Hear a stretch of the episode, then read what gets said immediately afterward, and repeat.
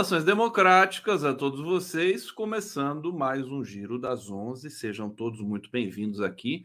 Vocês já estão vendo aqui este grande articulista do 247 e também do teu blog, né? Que é o, o blog do Jefferson Miola e colaborador com várias outras instâncias aí que a gente sempre vê os textos do Miola. Miola, satisfação imensa. Estava com saudade de você, viu? Faz, fazia tempo que eu não via você né? Sim, sim, saudades recíprocas. Fazia tanto tempo que eu me surpreendi agora com essa vinheta de abertura, não é? Tá fantástico. Tava, você tinha até esquecido de mim, você ia falar, fazia tanto é, tempo que eu não, não lembrava mais de você. Não conseguiria esquecer de ti, apenas não estava tendo oportunidade de te ver. A Daiane também tocou aqui com muita maestria na tua ausência e compensou, digamos. Evidente que tu é insubstituível, assim como ela também é, mas de qualquer maneira, é um grande, grande prazer e alegria estar aqui contigo de novo, Gustavo. Um grande prazer, estava realmente na, na, na, expectativa de, de rever você, de revê-lo, para a gente falar de, de tudo que está acontecendo aí no, no, no, país, enfim, são muitas informações. É, antes da gente começar nossa resenha aqui, deixa eu agradecer a presença de todos que estão aqui é, nos assistindo, nos acompanhando no bate-papo. Aqui a Lu Freitas já dizendo aqui, amo as análises do Jefferson Miola. É, então prepare-se, porque hoje teremos muitas análises do Miola. Miola, eu queria começar é, é, perguntando para você sobre a, a, a, situação do governo Lula. A gente está percebendo que o Lula está tendo que ceder em muitos, em muitas instâncias, em muitos campos, né? A reestruturação do governo, né? Essa medida provisória que tira o COAF do Ministério da Fazenda, que esvazia o Ministério do Meio Ambiente. A minha pergunta para você é, inicial é o seguinte: é, se a gente quisesse algo diferente, o povo brasileiro, né, nós deveríamos ter votado em pessoas diferentes para o Congresso, né? Como é que você acha? É, você acha que uh, eu queria uma avaliação tua dessa estratégia, né? Que trata-se de uma estratégia do Lula é, em especial e do governo também como um todo. Jefferson Miola, bem-vindo aqui mais uma vez. Obrigado mais uma vez, Gustavo.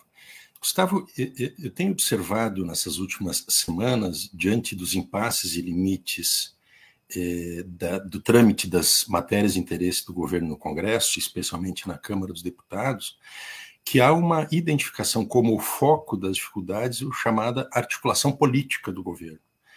Eu acho que até pode haver né, dificuldade de articulação política, a forma como os operadores eh, palacianos têm eventualmente articulado ou não articulado. Eu acho que isto é um componente, digamos assim, na realidade, subsidiário de um diagnóstico que a gente tem que fazer, que ele revela eh, uma realidade que eu entendo que ela é muito mais grave, muito mais complexa e inédita da vida nacional. Eu acho que o governo Lula, e ontem ficou muito evidenciado isto, né, porque ontem condensa um outro patamar de derrotas do governo.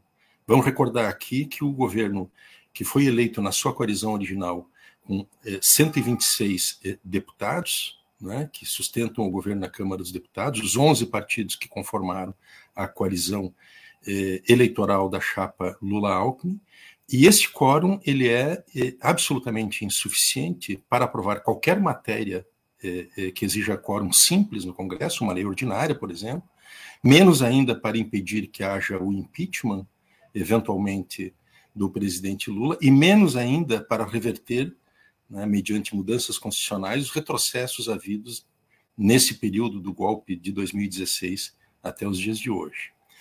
E é um governo que tem uma dependência enorme né, de arranjos e alianças e outras formas é, é, é, que não necessariamente de uma identidade programática e uma lealdade ao próprio governo de buscar uma sustentação no Congresso.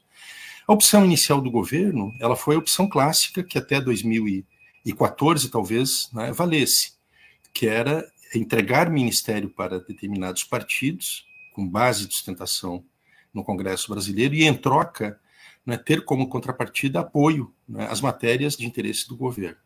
Bom, um exemplo que ele é evidenciador de que isso deu errado né, foi, por exemplo, a votação do marco do saneamento, que o governo sofreu uma derrota estrondosa, né, uma derrota em que três partidos, o, PM, o MDB, o PSD do Kassab e mais União Brasil, que compõem ministérios, ocupam nove ministérios e tem 143 deputados, eles apoiaram esta matéria do governo, apenas nove desses parlamentares de 143. Então veja que há uma falência desse modelo que já não existe mais. Qual é o modelo que existe hoje dentro do Congresso? Existe um modelo que é um, eu chamaria que é um sistema deputadocrático, que é um sistema fundado né, eh, num regime de extorsão, de chantagem, de ameaça né, e de apropriação dos fundos públicos do orçamento nacional, usurpando funções privativas que são próprias do Poder Executivo, para que essa deputadocracia né, maneje essas verbas junto às suas paróquias né, eleitorais e também em esquemas gigantescos de corrupção. Este ano, essas emendas do orçamento secreto que alimentam esse sistema deputadocrático tem 46 bilhões, 26, 22 bilhões são exclusivamente para esses parlamentares disporem de recursos, cerca de 41 milhões cada parlamentar federal para fazer isso. E ontem nós identificamos, nas votações de ontem no Congresso, quando há uma desconfiguração, que é algo inédito, eu não recordo, Gustavo, em toda a história republicana recente, especialmente desde a transição conservadora, tutelada pelos militares, em 85 em diante, com Sarney, depois Collor, depois Fernando Henrique, depois Lula, Lula, Dilma, Dilma, Temer e, e Bolsonaro. Não recordo nenhuma circunstância em que o Congresso tenha se oposto e tenha desfigurado o desenho institucional do governo para executar as suas políticas permanentes de Estado. Isso é um fato inédito, ele é absolutamente ilegítimo, ele é ilegítimo porque o Congresso não pode subtrair do Poder Executivo a sua forma institucional de ação para realizar o programa que foi sufragado nas urnas em 30 de outubro passado. E ele é inconstitucional, porque é uma atribuição específica, exclusiva e privativa do presidente da República eh, dispor da forma como o Estado vai ser organizado para executar as suas políticas que estão eh, legitimadas por uma eleição. Então, eu acho que o governo, nós estamos aqui tendo um teste, que para mim já não é nem um teste, é um, é um elemento da realidade dessa conjuntura que nós estamos vivendo, né, de uma situação de um governo que ele está sendo garroteado, ele é um governo que está sendo asfixiado, ele está sendo inviabilizado né, por uma estrutura chantagista do Congresso brasileiro, que não é presidencialismo de coalizão, não é semipresidencialismo, não é presidencialismo e menos ainda né, parlamentarismo. É, é, girou a chave. Hoje nós temos um personagem que ele é mil vezes mais preparado do ponto de vista da sua conduta nefasta, é? que o Eduardo Cunha, nós estamos falando aqui do Arthur Lira, que dispõe de recursos de poder e força de imposição desse poder chantagista e extorsivo do Congresso, que é o chamado orçamento secreto, é? e ele representa, do meu ponto de vista, é um fator crucial de ameaça à nossa democracia. Então, eu acho que nós estamos vendo uma situação, do ponto de vista do governo, que é uma situação bastante crítica, difícil. É um governo que está com enormes dificuldades de navegar. Não é um problema da articulação política. Vamos ser bastante, embora possam haver essas dificuldades, mas isso não é o problema central na minha visão. O problema central é este, que nós temos uma deformidade do nosso sistema de representação popular e que ele faz com que o governo seja submetido né, a um processo de asfixia e de inviabilidade. Eles só aceitam que o governo, e aí não é só essa deputadocracia, porque o establishment, setores do establishment que apoiaram a eleição do Lula e do Alckmin em outubro passado, apoiaram porque queriam que o Lula impedisse, só o Lula poderia impedir, é, o avanço do país ao precipício fascista e à barbárie absoluta. Mas o compromisso desses setores das classes dominantes não é um compromisso permanente, profundo e fundante com a democracia. Eles vão até uma parte. Quando altera, o governo sinaliza a possibilidade de alterar este padrão primitivo, indecente de acumulação, baseado nesse capitalismo ecocida, racista, xenófobo, destruidor do ambiente da vida, eles abandonam. Eles querem manter não é, esse, essa realidade é, de, um, de uma acumulação predatória, permanente, indecente, não, é, tem compromisso com a democracia. E, portanto, eles instrumentalizam a sua deputadocracia para fazer com que o governo tem até o direito de governar, desde que seja com o programa derrotado em 30 de outubro, que o programa derrotado em 30 de outubro é o programa do governo fascista militar, sim, mas é o programa do golpe que, que coesionou todas as classes dominantes contra uma possibilidade né, de uma resposta de caráter popular à crise de distribuição do que gerada pelo, pelo, pela grande crise do capitalismo em 2008 no país. Então, acho que é uma situação, eu encerro uma situação, na minha visão, uma situação muito delicada, muito crítica, e um elemento essencial que o governo precisaria para fazer frente a isso, ele não dispõe, que seria uma capacidade de resposta a partir de uma ampla mobilização social né, na sociedade brasileira, em defesa da democracia, em defesa de um governo de salvação nacional, em defesa né, da, das políticas públicas que tirem o povo brasileiro dessa situação de barbárie absoluta em que a classe dominante os enfiou. O Lula não, não gosta de, de chamar o povo para a rua. Né? O Gustavo Petro, na Colômbia, está fazendo isso o tempo todo. E é uma situação é, parecida com a brasileira, um Congresso hostil, né, e um presidente à esquerda. É, e talvez, né, quer dizer, o Lula ele, ele, não, ele não gosta de usar a imagem, a popularidade imensa que ele tem para mobilizar o povo. Ele tem, é curioso isso. Até queria ouvir você também sobre essa questão, se você concorda com isso. Agora, eu queria ser justo também, o, o, o Miola, com o governo Lula, porque é o seguinte: ele revitalizou todos os programas sociais, é, é, o, o, salário mínimo foi, né, fez, fez um reajuste mais robusto, ainda que insuficiente, todos nós sabemos. É, teve ali o reajuste para piso, o piso da enfermagem, o piso dos professores, é, muitas ações. Hoje tem uma notícia em particular interessante, que é o 13º do INSS, injetando 62 bilhões na economia a partir desta quinta-feira de hoje. É, e, e, o Lula, inclusive, tuitou isso, cheio de orgulho e tudo mais. Tem um programa de reindustrialização. Eu queria é, uma ponderação sobre isso, quer dizer, com toda essa dificuldade, com todo esse congresso é, hostil né, ao governo, com essa, essa engrenagem que você disse que só, só, só seria sanada num outro mandato. Né? Esse mandato não dá mais, ele já está. Assim, a inflação caindo mais, hoje saiu mais um dado é, e o Brasil querendo crescer. O que, que a gente poderia dizer desse, desse processo? Quer dizer, que o Lula está conseguindo algumas coisas, independente do Congresso. Gustavo, veja, é, quando eu faço essa observação, essa leitura, digamos, dos campos de força em disputa né, e dos cenários que se apresentam, eu não estou aqui desmerecendo de nenhuma maneira né, as realizações que o governo já realizou né, e menos ainda fazendo uma crítica leviana, né, inconsequente. Na verdade, eu eh, eh, estou tentando verificar esta circunstância para, se alguma efetividade essas vozes de alerta possam servir para o governo ou para os operadores políticos, agentes políticos né, do campo democrático progressista, está ótimo. Então, assim, eh, eu digo esse ponto de partida porque, na minha percepção, o governo ele rapidamente conseguiu, né, num feito né, muito arrojado, recompor as políticas permanentes de Estado para implementar um conjunto de soluções e retomar aquelas políticas permanentes que não deveriam ter sido extintas e foram pelo eh, eh governo anterior, mas que elas têm uma enorme eficácia do ponto de vista de responder às grandes urgências nacionais que foram aprofundadas né, por esse padrão né, de, desta guerra de saque de pilhagem do país que legou uma realidade hoje de um país que volta ao mapa da fome, 33 milhões passando fome, 120 milhões não tem o suficiente para comer todo dia, né, um, um, exército de desempregados, de desalentados, né, que dificilmente voltarão ao mercado de trabalho e assim por diante. Então, o governo realizou um conjunto de medidas e retomou políticas públicas, além do Bolsa Família, Minha Casa Minha Vida, uma série de outras medidas voltadas ao desenvolvimento e à indução do crescimento brasileiro e da, e, e, da superação desse quadro de miséria e desigualdade, né, que dão conta, digamos, de uma, de, uma, eh, de uma solução civilizatória diante dessa crise, dessa barbárie que nós vivemos. Qual é o problema disso? E o governo fez um, um balanço muito positivo dos primeiros 100 dias, né, que ele conseguiu, em tempo eh, recorde, né, re, recuperar e recompor essa capacidade estatal de agir. O problema é que o governo não são 100 dias, ele não são cinco meses somente. O governo são quatro anos. E nós temos daqui para diante né, muita é, é, é, dificuldade e um desafio enorme pela frente.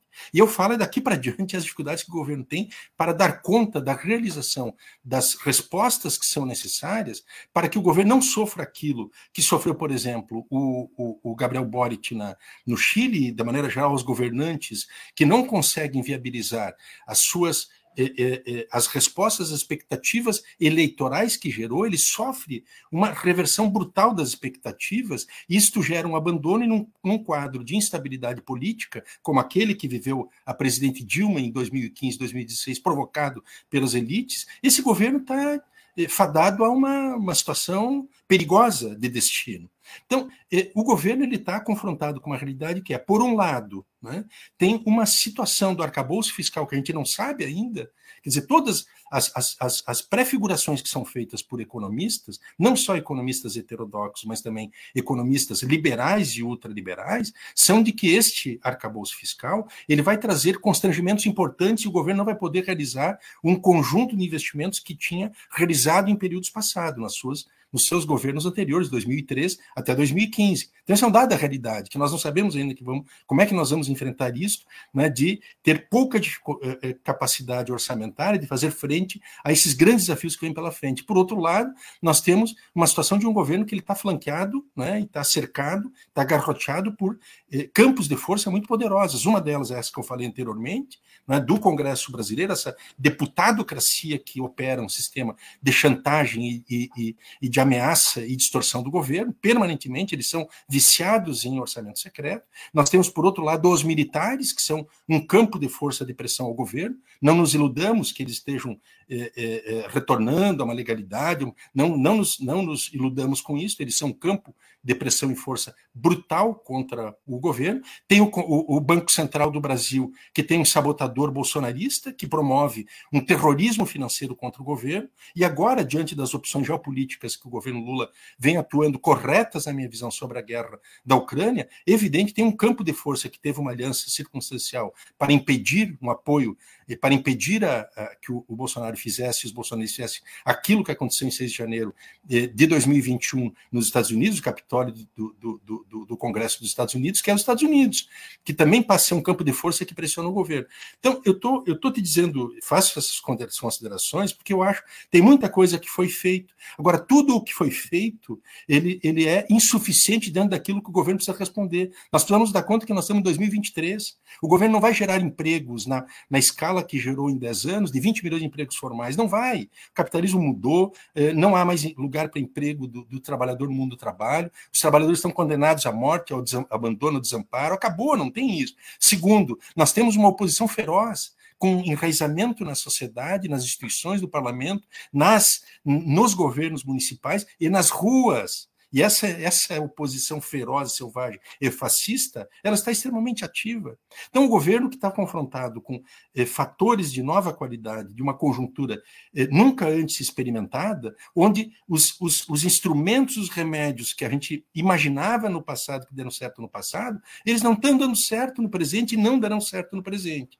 Então, um governo que precisa também se reinventar né? e não tem muita magia, porque nós temos uma realidade que está posta, que se foi esse o Congresso realmente eleito, esse é o Congresso realmente existente. Se esse é o Congresso realmente eleito, se ele é esse Congresso realmente existente, qual é a resposta do governo? É continuar respondendo, dando orçamento secreto para esses caras que são viciados em orçamento secreto? Quanto mais eles têm, mais eles querem, eles não conseguem viver sem isso e não sabem mais viver sem isso. Eles vivem dessa extorsão, eles vivem achando que eles é que governam o país de maneira impune, porque eles cometem toda a barbaridade de corrupção com dinheiro público, eles que fazem, e não respondem pelas responsabilidades, inclusive, porque essa transferida não é aos governos municipais, estaduais, é, é por fora. Então veja que eu acho que é um contexto que a gente tem que se dar conta aqui, que é importante o governo repensar, e não só o governo, tá, Gustavo, porque a gente acha que isso é é, é, é, a ideia de um governo ele se, ele se sustenta por si só. Evidente que tem um presidente, com a estatura que é o presidente Lula, com a sua generalidade, seu gigantismo. Agora, tem as forças políticas e partidárias que o sustentam que tem que agir. Eu, por exemplo, sou muito crítico em relação ao principal partido da base de sustentação do governo, que é o Partido dos Trabalhadores, que a impressão que eu tenho é que está hibernando no Alasca. Tu me desculpa dizer isso, mas assim, não está presente nessa conjuntura, nesse período histórico. O que está fazendo do ponto de vista de armar, instrumentalizar, convocar, disputar uma ideia de futuro na sociedade, organizar seu povo, etc. Esse é um problema. É um problema que o, governo, é, no, seu sentido amplo, no seu conceito amplo de formação, que é um sujeito histórico coletivo, ele tem que articular novas formas e reações para enfrentar esta conjuntura histórica, que, na minha opinião, ela é bastante preocupante mesmo. Tá aí o Jefferson, adorei o hibernando no Alasca, né? Quer dizer, um, um urso, é o PT hibernando. É, eu, eu, fico curioso também com essa situação, né? Quer dizer, o PT, é, ora parece mais oposição do que situação. É uma situação, aliás, é uma posição é, desconfortável para o PT, né? Porque ele tem de votar como foi o arcabouço fiscal, 28 parlamentares votaram é, com um adendo, né, dizendo assim: nós não queríamos votar nisso, mas estamos votando por lealdade ao governo. É, Miola, nesse momento, deixa eu aqui é, trazer informações para o nosso público que está nos assistindo, estamos ao vivo aqui. É, a CPMI dos atos golpistas é, foi iniciada e nós já temos uma série de é, eventos que ali estão ocorrendo Deixa eu colocar na tela aqui sem som. Olha só quem está falando, né? Olha só esse cidadão que é, é, já, já tem aí muitos pedidos de, de para cassação do mandato dele depois dos horrores que ele falou sobre o caso do Vini Júnior, né? Numa outra, se não me engano, uma outra CPI. É, esse aqui são imagens ao vivo da CPMI dos atos golpistas, CPMI do golpe, seja lá como a gente queira chamar. É, o 247 está transmitindo também ao vivo, simultaneamente ao nosso papo aqui. Estou colocando um pouquinho na tela para vocês. Vamos trazer informações. Uma primeira informação me dada, me, me trazida aqui pelo Paulo Emílio, meu queridíssimo editor, é, que está virando aqui coprodutor do Giro. É, o, o, Otto Alencar enquadrou o Marcos Duval, né? Ele disse: aqui não é delegacia de polícia. O Marcos Duval estava tentando levantar a voz, né? Para, é, enfim, fazer todo o teatrinho que a extrema-direita gosta de fazer. Então a gente vai continuar mostrando aqui as imagens. Olha só, Clóvis Galho, deixa eu ir para o bate-papo e pedindo para vocês é, continuarem aqui comentando. O nível do bate-papo hoje está tá incrível. Muita gente, esse, esse, debate sobre o governo, né, atiça, né, a, é, é, aciona é, a, a, a sensibilidade do público aqui que nos acompanha e eles vão produzindo reflexões importantíssimas. Eu, inclusive, aconselho todo mundo que está nos acompanhando a acompanhar o bate-papo também, que tem muitas coisas ali importantes. Olha, o Clóvis Galli está dizendo aqui: Miola, por que Lula não busca ajuda com os governadores? Somos uma federação. Peraí, Miola, e, inclusive, isso aí estava meio que previsto no primeiro na primeira estratégia do governo, né? A se aliar aos governadores para poder ganhar espaço político ali também nas votações. Fernando Rodrigues, Condão, bem que poderia trazer representantes dos sindicatos, povo nas suas, hashtag povo, povo nas suas já, e o Raimundo Leite Conde, os ministros Sui Costa e Padilha deveriam estar ouvindo esse comentário do Miola. A militância deveria se inspirar no bravo MST. É, quero ouvir você sobre esses três comentários aqui, meu querido Miola. Está contigo aí. Eu concordo e, e, e, com essas opiniões. É, na verdade, assim, o, o, Lula ele estabeleceu um, um, um, sistema de governo logo no início, e o ato de 8 de janeiro produziu aquela comoção, e ele chamou todos os governadores, e ele anunciou né, é, uma disposição de ter um foro permanente com os governadores, também prefeitos de capitais, né, para é, pensar e, e, e desenvolver os, os, investimentos federais à luz das prioridades né, regionais e municipais dessas grandes metrópoles brasileiras. Eu tenho a impressão de que isso está, deve estar andando, né, em algum nível da, da, burocracia estatal, isso deve estar andando. Agora, a gente não pode ter ilusão né, que essas alianças institucionais com eh, eh, essas representações de governadores ou até mesmo de prefeitos de capitais, ela possa ser eficaz do ponto de vista do tipo de demanda que nós temos hoje, né, de conformar um campo de pressão permanente, né, de altíssimo poder de mobilização em relação ao Congresso, para contrarrestar o poder do Congresso. E não nos esqueçamos que os governadores, sobretudo os governadores dessas regiões mais densas do país do Sul e Sudeste, é? Eles têm, eles são eh, governadores de oposição, é? e muitos deles, inclusive, se preparando em aquecimento para a eleição presidencial de 2026. Então, eu acho que essa é importante do ponto de vista eh, institucional da lógica de um governo, é importante ter essas relações. Agora, isso elas não são, na minha percepção, elas não são insuficientes. Os governadores não mandam nesses seus deputados. Os deputados, eles estão. Nós estamos falando aqui de uma, de uma realidade do sistema, uma idiosincrasia, uma deformidade do sistema da representação, que ele é gravíssimo.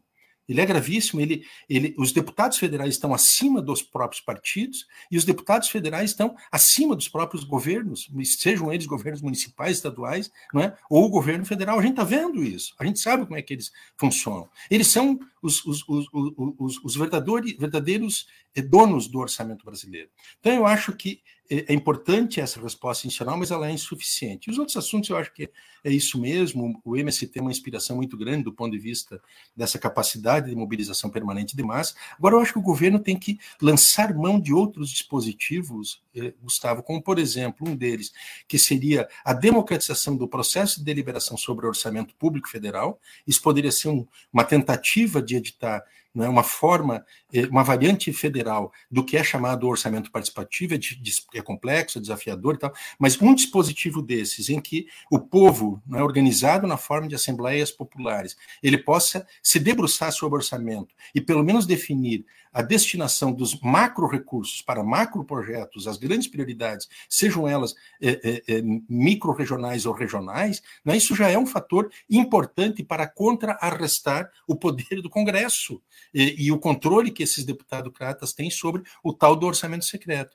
E um outro dispositivo é que eu acho que é dada a hora do governo que está inviabilizado por um Congresso, cujo presidente, chefe dessa deputadocracia já falou, Arthur Lira, que tem eh, eh, direitos sagrados das finanças do capital que estão assegurados, como, por exemplo, as privatizações vergonhosas, escandalosas e corruptas que foram feitas da Eletrobras, como o tema, por exemplo, da independência do Banco Central e outros temas que eles consideram como é, joia da coroa, que os deputados não vão recuar disso, assim como não vão recuar do marco é, de saneamento. Então, eh, sobre esses macro temas, por que não, por exemplo, submeter esses assuntos a uma discussão plebiscitária? Uma participação da população na deliberação sobre sistemas que não são a reserva de mercado desses deputadocratas. Esse é um assunto que interessa ao conjunto do povo que diz respeito aos destinos do país. Então, eu acho que o, governo está desafiado a inventar formas novas de participação eh, popular e, de constituição de um dispositivo eh, social de massas para sustentação do governo baseado numa participação a quente. A extrema-direita está mobilizada, ela está engajada, ela não só está armada, ela está engajada, ela está militante, está ativa nas ruas. Agora, dia 4 de junho, a gente vai ver o que, que eles vão fazer que estão anunciando. Já anunciaram a retomada dessas mobilizações. Então, se nós não tivermos também uma capacidade equivalente de mobilização do campo democrático e popular, sabendo de antemão que setores da elite não têm compromisso com a democracia, para eles pouco importa se o governo Lula se inviabilize. Eles mantendo esse padrão né, indecente de pilhagem roubo, tá bem, serve. Não importa se depois do Lula vier o fascismo. O que importa importa que eles continuem né, nesse grau de apropriação indecente que eles têm. Então, se o governo não tem uma base, um dispositivo próprio de sustentação, não pode confiar em quem não tem uma lealdade fundante com a democracia. Tem que ter uma base social própria, e nós estamos vendo, o governo está sendo cada vez mais conduzido por essa deputadocracia e por o conjunto das forças do establishment a só governar para realizar aquilo que é o programa que foi derrotado em 30 de outubro. O governo não está não, ao governo não está dado o direito de executar o seu programa. E aí nós estamos em uma situação, eh, Gustavo, que ela pode ser bastante preocupante. O governo, ele pode até nem sofrer impeachment, que eu acho que não é o plano deles, mas é um governo que eh, tem um encontro né, muito desfavorável, né, com um balanço final e uma derrota estratégica e cultural, eu acho, de longo prazo, o fracasso do governo Lula vai representar isso para a esquerda para o progressismo. É, vamos, vamos. Olha, você falou em base, é, Miola. Ontem eu, eu elaborei aqui uma, uma, leitura de uma notícia que o marco temporal está né, tá sendo já trazido também para o Congresso para ser votado. E a notícia era de que o, o governo liberou a base né, é. para votar. É. E aí eu perguntei assim: que base? que base? Porque é isso, é, é, a, a conjuntura, a, a estrutura desse governo ela não permite que a gente fale em base, né? A base é do Lira, a base não é, é do governo. Você concorda com isso? Totalmente. Não, o, o, o, eh, Gustavo, eh, a coalizão que elegeu o Lula e o Alckmin tem 126 deputados. O, o Lula entregou no modelo que supostamente era o modelo que ele imaginava que ia governar, que era o chamado presidencialismo de coalizão, ele entregou ministérios para vários partidos. Em troca disto, a votação no marco do saneamento mostrou, ele não chegou a 150 votos. O, o, o Lira que assegura um quórum alto a favor, não das matérias do governo, a favor das matérias do establishment. Porque o arcabouço fiscal, vamos combinar, não existe esse negócio no mundo desta imposição ultraliberal que tem aqui, era o teto e agora é o novo arcabouço fiscal. O novo arcabouço fiscal, ele é uma espécie de um teto né, menos, menos gravoso do que era o, o teto dos gastos, mas ele não deixa de ser um fator de uma política fiscalista e austericida que inviabiliza mudanças. Então, esses projetos, que são, não são os projetos do governo, são os projetos de interesse do grande capital, das finanças, que remuneram e compram esses seus deputadocratas no, no, no Congresso, esses projetos o Lira entrega o número de votos. Agora, para os projetos de governo, olha, por exemplo, que estão fazendo o assassinato na montagem da esplanada dos ministérios do governo Lula. Imagina, eles estão deformando toda a, a, a, ideia, que é, uma, é inédito isso, não existe, além de ser ilegítimo e inconstitucional, é uma vergonha. Isso não deveria estar sendo discutido por esses caras. Eles estão desfigurando a estrutura do governo. Então, onde tem interesse do governo, não tem voto do governo. Agora, onde tem interesse do grande capital das finanças do establishment e dessa deputadocracia que vive a soldo né, do capital, aí eles, o Lira entrega os votos necessários. É uma situação dramática. Ela é dramática e por dentro, essa endogenia né, de cada vez tu corre. O governo hoje anunciou mais um bilhão de, do... de reais, né, na forma de emendas para eles, liberou. Eu, na boa, quem é dependente químico sabe, né? Quanto mais tu consome, mais tu precisa e mais dificuldade tu tens para deixar de consumir. Então, esse orçamento secreto é uma droga viciante para esses deputadocratas e eles vão extorquindo, chantageando, né, ameaçando o governo permanentemente né, que se o governo não entrega o que eles querem, eles entram em síndrome de abstinência e quebram tudo. Ou seja, patifam o governo, eles destabilizam o país, eles geram crises permanentes. Então é uma situação dramática que nós estamos vivendo, né, que as soluções endógenas elas são pouco eficazes. A solução não está dentro do sistema, está fora dele. É incrível o poder que o Arthur Lira está ostentando nesse momento no país, né? E, e, e o Congresso de maneira geral. A gente vive numa não parece que é um parlamentarismo, né? já, já desde outros tempos aqui. O Marcos William está dizendo aqui: e o lançamento da reindustrialização com o novo carro popular? Tomaram a pauta de novo? Eu não sei se vai dar para tratar desse tema especificamente com o Miola, porque eu queria muito que o Miola falasse sobre a juíza Gabriela Hart. Ele escreveu um artigo aqui. É, o conluio da juíza Gabriela com os procuradores delinquentes. Essa situação é, da, da destituição do juiz Eduardo Apio na 13ª Vara Criminal de Curitiba, ela estarreceu a comunidade jurídica. É, o Pedro Serrano ontem estava aqui no programa da no novo programa da Daine Brasil agora, sensacional, inclusive recomendo a todos aqui, que vai iniciar a partir das três horas da tarde. É, ele estava indignado com o falou não, não se tira um juiz da sua vara por esse por essa razão minúscula que supostamente ainda foi um trote passado para é, é, é, as histórias desse processo desse dessa destituição do, do Ápio é, são talvez as mais escandalosas aí nesse nesse período é, do novo ciclo espero que democrático que nós estamos vivendo Miola fala para gente da, da juíza e, e, enfim, dessa, desse episódio aí lamentável. É tudo muito esquisito, né, Gustavo? É esquisito a gente ver né, uma, uma instância do, do, do, do judiciário remover um juiz. Agora, é estranho também, me perdoe, assim, mas eu, o juiz esse que assumiu a titularidade, ele também teve uma série de medidas desde o início que assumiu, é, que que foram, talvez com seta invertida, mas eram com a mesma espetacularização que a gente tinha anteriormente. Eu quero também assim, ser equilibrado.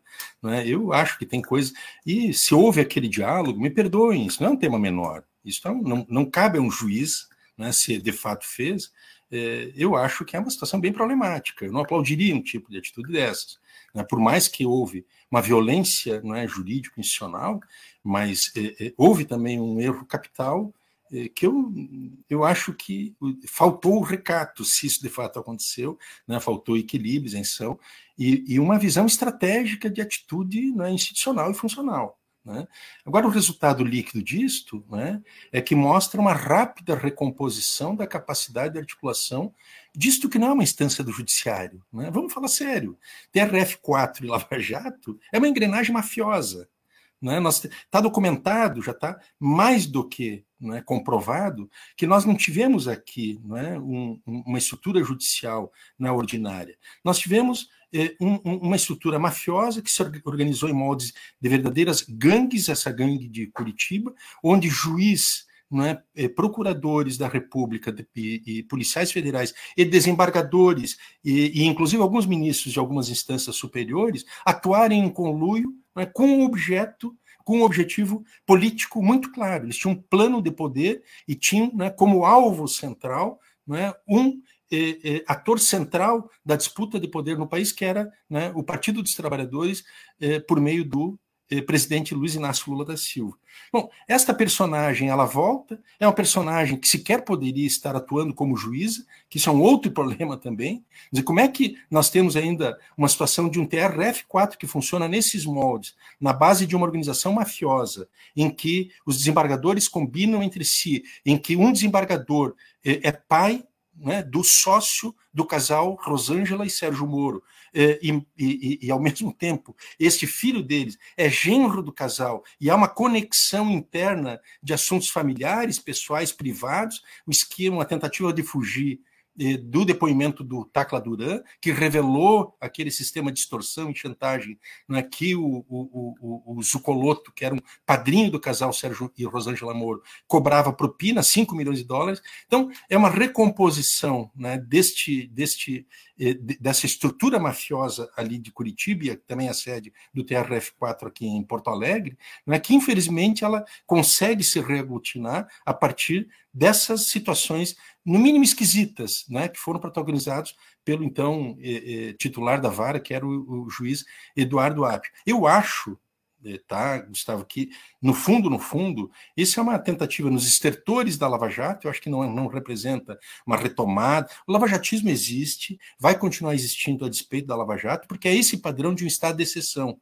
Né? O judiciário né, fazendo isto que faz costumeiramente a Lava Jato não é exclusiva ali de, de, de Curitiba. A gente sabe que tem eh, como funciona o judiciário de maneira geral. Então, esse lavajatismo né, justiceiro, ele continuará existindo, mas a Lava Jato, enquanto uma força política própria, essa força movimento, eu acho que não se recompõe a partir desse episódio. O centro do, do, do interesse deles, eu entendo, é, na verdade, impedir a todo o custo que prosperem né, essas denúncias feitas, especialmente pelo investigado Tacla Duran, o réu Tacla Duran, que dá conta de, uma, de denúncias muito fortes e impactantes em relação ao Deltan Dallagnol e em relação ao Sérgio Moro, e também outras medidas que o juiz Eduardo App vinha revelando, né, dos arbítrios, violências cometidas né, por essa estrutura mafiosa. Agora, eu acho que eles não conseguem se recompor, eles querem, na verdade, é, um, é uma oportunidade que eles têm de voltar à cena do crime para tentar desfazer né, o que puderem, dificultarem ao máximo, né, que as investigações que chegarão neles diretamente, elas possam evoluir.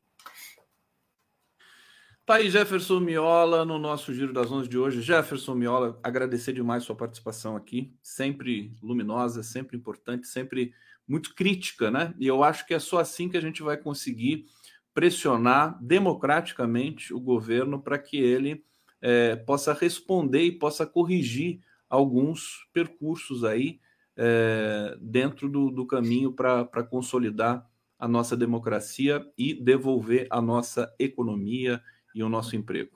Jefferson Miola, super abraço para você, meu querido. Um abraço grande para ti também. Bom dia, boa semana, Gustavo. Até mais.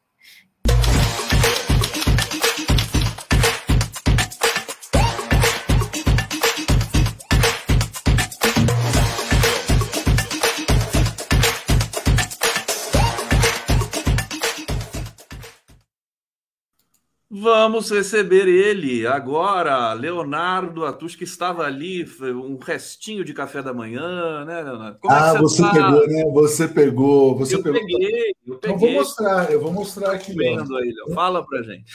Eu não vou esconder, não. Tem um pedacinho de chocolate aqui. Chocolate? Essa hora. Quem não gosta de chocolate, Conde? Vai dizer que você não gosta de chocolate. Quem não gosta de chocolate? É meio amargo, não. Eu, eu gosto do meio amargo. Esse é aqui não é meio amargo, não. Esse aqui é chocolate ao leite com Oreo. É, é um, é um chocolate pop. Leonardo Atush, olha, eu queria começar, meu querido Leonardo, é, com, com a manchete que está no 247 nesse momento. Deixa eu até colocar na tela aqui. Queria passar aqui em revista com você é, o, o, portal, né, o site. Está aqui essa notícia que é muito importante, todo mundo comentando sobre o que vai ser dessa questão da Marina Silva, muitas tensões ali no ar.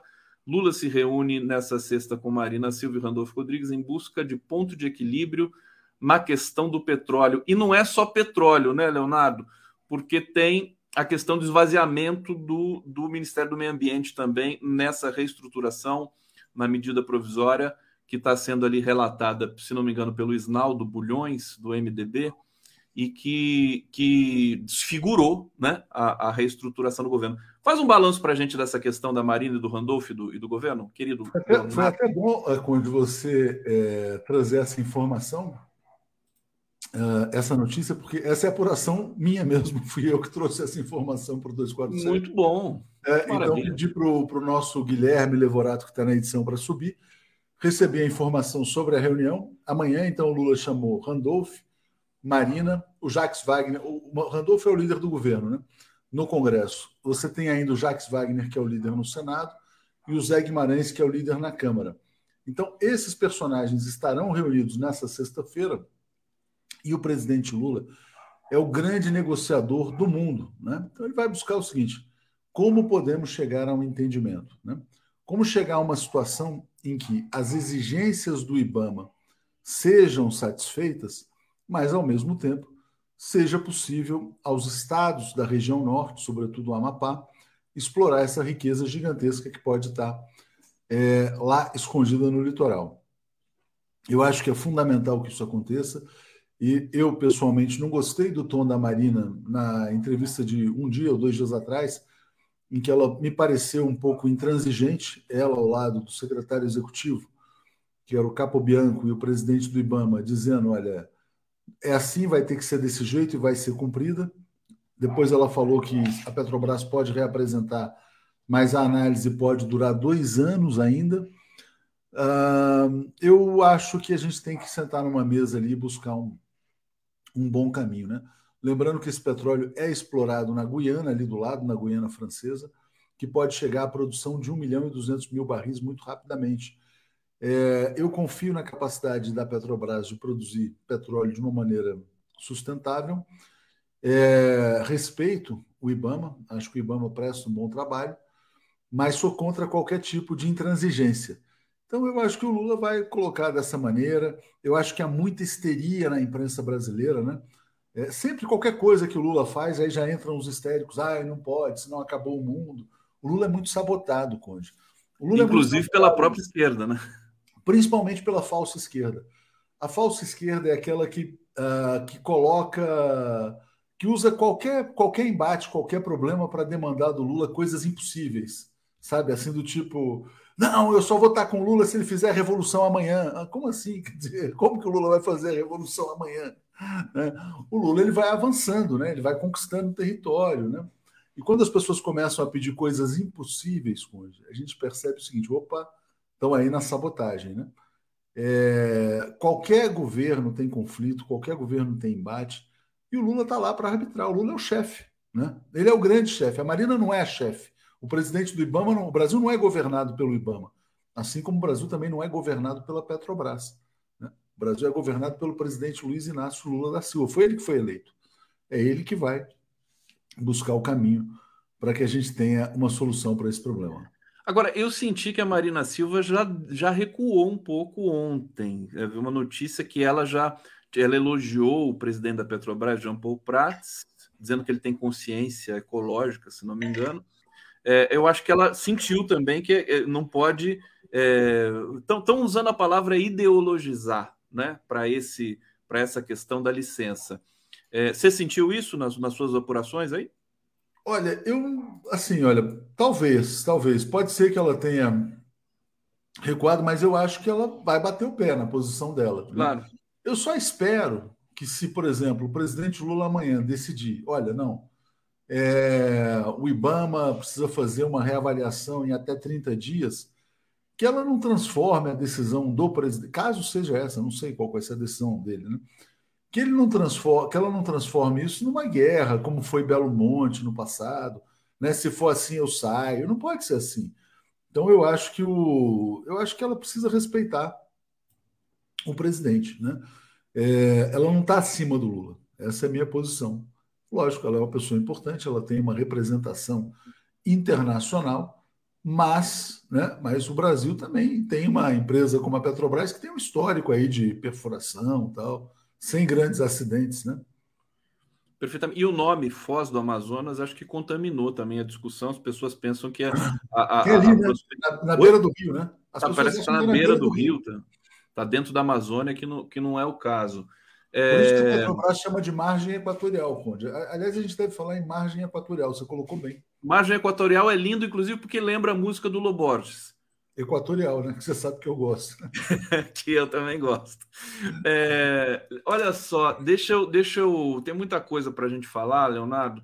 Eu quero voltar aqui para a nossa home, para o 247, porque acho que vai ser interessante dar uma passada aqui com você, porque os destaques são as notícias quentes do dia nesse portal aqui, que é o mais atualizado de todos, né, do Brasil.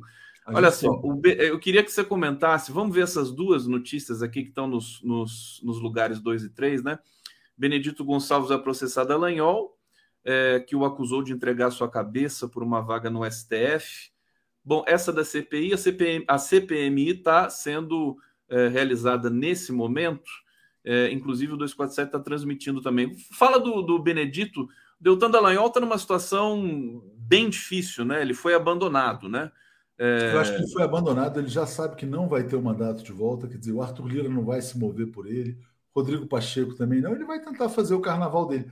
Agora, o que ele faz com isso, quer dizer, ele diz o seguinte, quer dizer, que o Benedito Gonçalves é, eventualmente teria vendido o seu voto em troca de uma indicação para o Supremo. O que ele fez? Se, eventualmente, o presidente Lula estivesse considerando Benedito Gonçalves, que é um grande ministro, para o Supremo, o Dallagnol meio que bloqueou essa indicação. Pode ter sido uma vingança do Dallagnol contra o Benedito Gonçalves. Eu não acho que ele fosse um candidato ao Supremo, porque, na minha opinião, o candidato é o Cristiano Zanin. Ainda, né? O Zanin deve ser o ministro do Supremo Tribunal Federal. Então, o Dallagnol fez uma vingancinha básica contra o ministro, não vai ter nenhuma repercussão, não vai garantir uma. Agora, irresponsável, né? Merece. Irresponsável. Eu tenho certeza que o ministro processando vence, o Dallagnol não vai ter como provar. Quer dizer, qual é a prova que o Dallagnol ele tem alguma prova? Ele grampeou o Benedito Gonçalves dizendo alguma coisa? Que esse pessoal do Paraná parece que está grampeando todo mundo, né? Sai grampeando, recebe uma ligação, já liga o gravador, é uma coisa esquisita. E ele está condenado, né? O Dallagnol também está condenado a pagar naquele processo do PowerPoint, acho que são 75 mil reais. O STJ não anulou a, condenação, ele foi ao Supremo, a Carmen Lúcia já rejeitou. O Dallagnol ele vai ter que buscar uma outra carreira. Ele já não é mais procurador, ele já não é mais deputado. Ele talvez tenha que se contentar em ser pastor, ou ser influenciador, ou buscar um outro caminho. Mas ele não vai ter o mandato de volta e não vai conseguir mobilizar muita gente, não está convocando manifestações, mas ele não tem mais o mesmo. Foram constrangedoras, né? As manifestações. Teve aquela de carro lá, cinco pessoas, né? Quando levantaram ele também. Pra... Provavelmente assessores também, né? Isso, contratados e tudo mais. Olha, bate-papo, Leonardo. Marcos Willan está aqui dizendo: o lançamento da reindustrialização. Com... Ah, não, já tinha lido isso é, com o Miola aqui. É, vamos falar, agora sim, vamos falar com o Leonardo sobre essa, essa, o artigo né, que o, o Lula publicou com o Geraldo Alckmin no Estadão de hoje, né? Confere isso, Léo. Maria Silva, Conde, desculpe, mas parlamentarismo não se confunde com congresso fisiologista e entreguista. Está aqui o puxão de orelha merecido para mim. Leonardo Fittipaldi Torga, acho que a direção da TV 247 deveria criar todas as noites uma grande resenha para evitar que fiquemos sem saber a opinião geral das emissoras, da emissora, é, é, pois temos. É, como é que está aqui? Temos durante o dia um contra, outro a favor, etc. um certo resumo, né? Eu, eu Mas posso isso é live do Conde. Isso é live do Conde. Isso é live do Conde. Eu, eu, é. Ela tem ali também uma, uma, uma, uma um compromisso né? É, editorial. Claro Exatamente. que eu, eu, eu, faço digressões, mas faz parte, né, Leonardo? Alcimar, bem-vindo. Jefferson tem um miolo privilegiado e Fernando Castro. Poderiam falar sobre é, Malta e Girão presidindo a CPMI dos atos golpistas? Como investigados podem investigar a si mesmos? O, qual o caminho desse processo? Léo, com você. O, o Girão está na CPI. Eu não vi os, acabei não vendo os integrantes que eu estava numa reunião, mas eu acho que a Elisiane Gama é, uma, é um grande nome. É, tal, parece que ela vai no Boa Noite hoje. Eu estava vendo no grupo do Boa Noite que tem boas chances de que ela vá ao Boa Noite 247. É uma pessoa muito articulada, muito preparada, corajosa. Então eu acho que ela não vai se intimidar e vai, e vai chegar, vamos dizer assim, aonde se deve chegar com essa CPI, na verdade, né? Quer dizer, quem financiou, quais parlamentares participaram disso. Agora, vai ser um grande espetáculo, né? Quer dizer, a gente está vivendo uma degradação do parlamento brasileiro, Conde. Eu gosto muito das análises do Miola, e ele falou, é, acho que foi na, na terça-feira com o Mário Vitor, que o regime político brasileiro agora se chama deputadocracia. Né? Não é parlamentarismo, não é presidencialismo. E eu até adaptei a fala do Miola e chamei de picaretocracia, porque tem muitos picaretas no parlamento, infelizmente. Né? Precisamos dizer isso. Você vai vendo o nível daquelas figuras, é constrangedor, né? E aí você para para pensar, né? Quando você tiver uma CPI, é, você vê, por exemplo, a CPI do MST, o presidente é, participou de atos golpistas, cortou o microfone da Sâmia, né? Aí você vai ver Girão, os caras vão estar tá lá para tumultuar. Então é importante que se tenha personagens com autoridade, como é o caso da Elisiane, né, e com coragem, para enfrentá-los. Né? Eu tenho confiança de que essa CPI vai ser bem importante é, para virar essa página do 8 de janeiro, sabe? Eu acho que é fundamental. Eu acho que essas, as quatro CPIs, porque a, a, das americanas e a do futebol, acho que vão ser menos, digamos, é, galvanizantes, comentadas. Mas a do MST e a do, dos atos golpistas, eu acho que elas vão ser um tiro no pé para a direita. Vamos aguardar, né? Não dá para a gente cravar Sim. esse tipo de coisa. Mas as hum. outras são importantes também, viu, Conde? Só fazer um comentário é? breve. Essa das apostas, é, essa das apostas ela vai levar a tributação dessas apostas eletrônicas. Sabe essas empresas que patrocinam time de futebol, etc. Tal? É, um amigo que não é que atua nesse mercado, mas que é consultor e foi procurado por uma dessas empresas que quer atuar legalmente no Brasil, me falou que o mercado de apostas no Brasil já movimenta 50 bilhões de reais. Se você taxar em 20%, você tem 10 bilhões de arrecadação para o governo federal. Isso é muito importante nesse modelo do arcabouço, quer dizer, mais arrecadação, você vai ampliando a margem para investimentos. Tal. É, hoje, essas empresas de apostas são todas sediadas em paraísos fiscais, Malta, Ilhas Cayman, Curaçao, coisas desse tipo. Quando essas empresas forem registradas no Brasil e forem legalizadas, né, esse mercado ele, não, ele é incontrolável. Os jovens hoje apostam muito em jogo de futebol tal. Essa CPI das apostas, que vai pegar os jogadores que venderam, placar, cartão amarelo, etc. e tal, ela tem o papel de estimular a regulação e a tributação das apostas no Brasil. Então, esse mercado vai ser regulado. Então, ela tem uma importância. E a CPI das americanas também tem uma importância. Por quê? Porque o que aconteceu nas americanas foi um crime contra a economia popular. Quer dizer, muita gente perdeu dinheiro com a ação das americanas tal. É, eu acho que ela vai levar a uma melhor uh, regulação do mercado de capitais no Brasil. Então, assim, a gente tem que dar muita atenção para o 8 de janeiro, tal, mas as outras também têm seu papel. 247 vai cobrir todas, né? Todas. Já pensou quatro CPIs, assim, quatro, quatro CPIs, transmitir né, as quatro CPIs. Ô, Léo, deixa eu trazer mais uma, um destaque aqui na nossa home. Deixa eu, deixa eu colocar aqui na tela porque eu quero que você comente esse, essa notícia aqui, que é da aqui que tem a Marina e o Lula, né? Tá pequenininho aqui, mas acho que dá para o pessoal ver. Eu não queria destacar porque eu quero que o pessoal veja a home toda, né? Para inclusive para vocês acessarem ficarem bem informados. Governo avalia ir ao STF contra alterações do Congresso na reestruturação ministerial.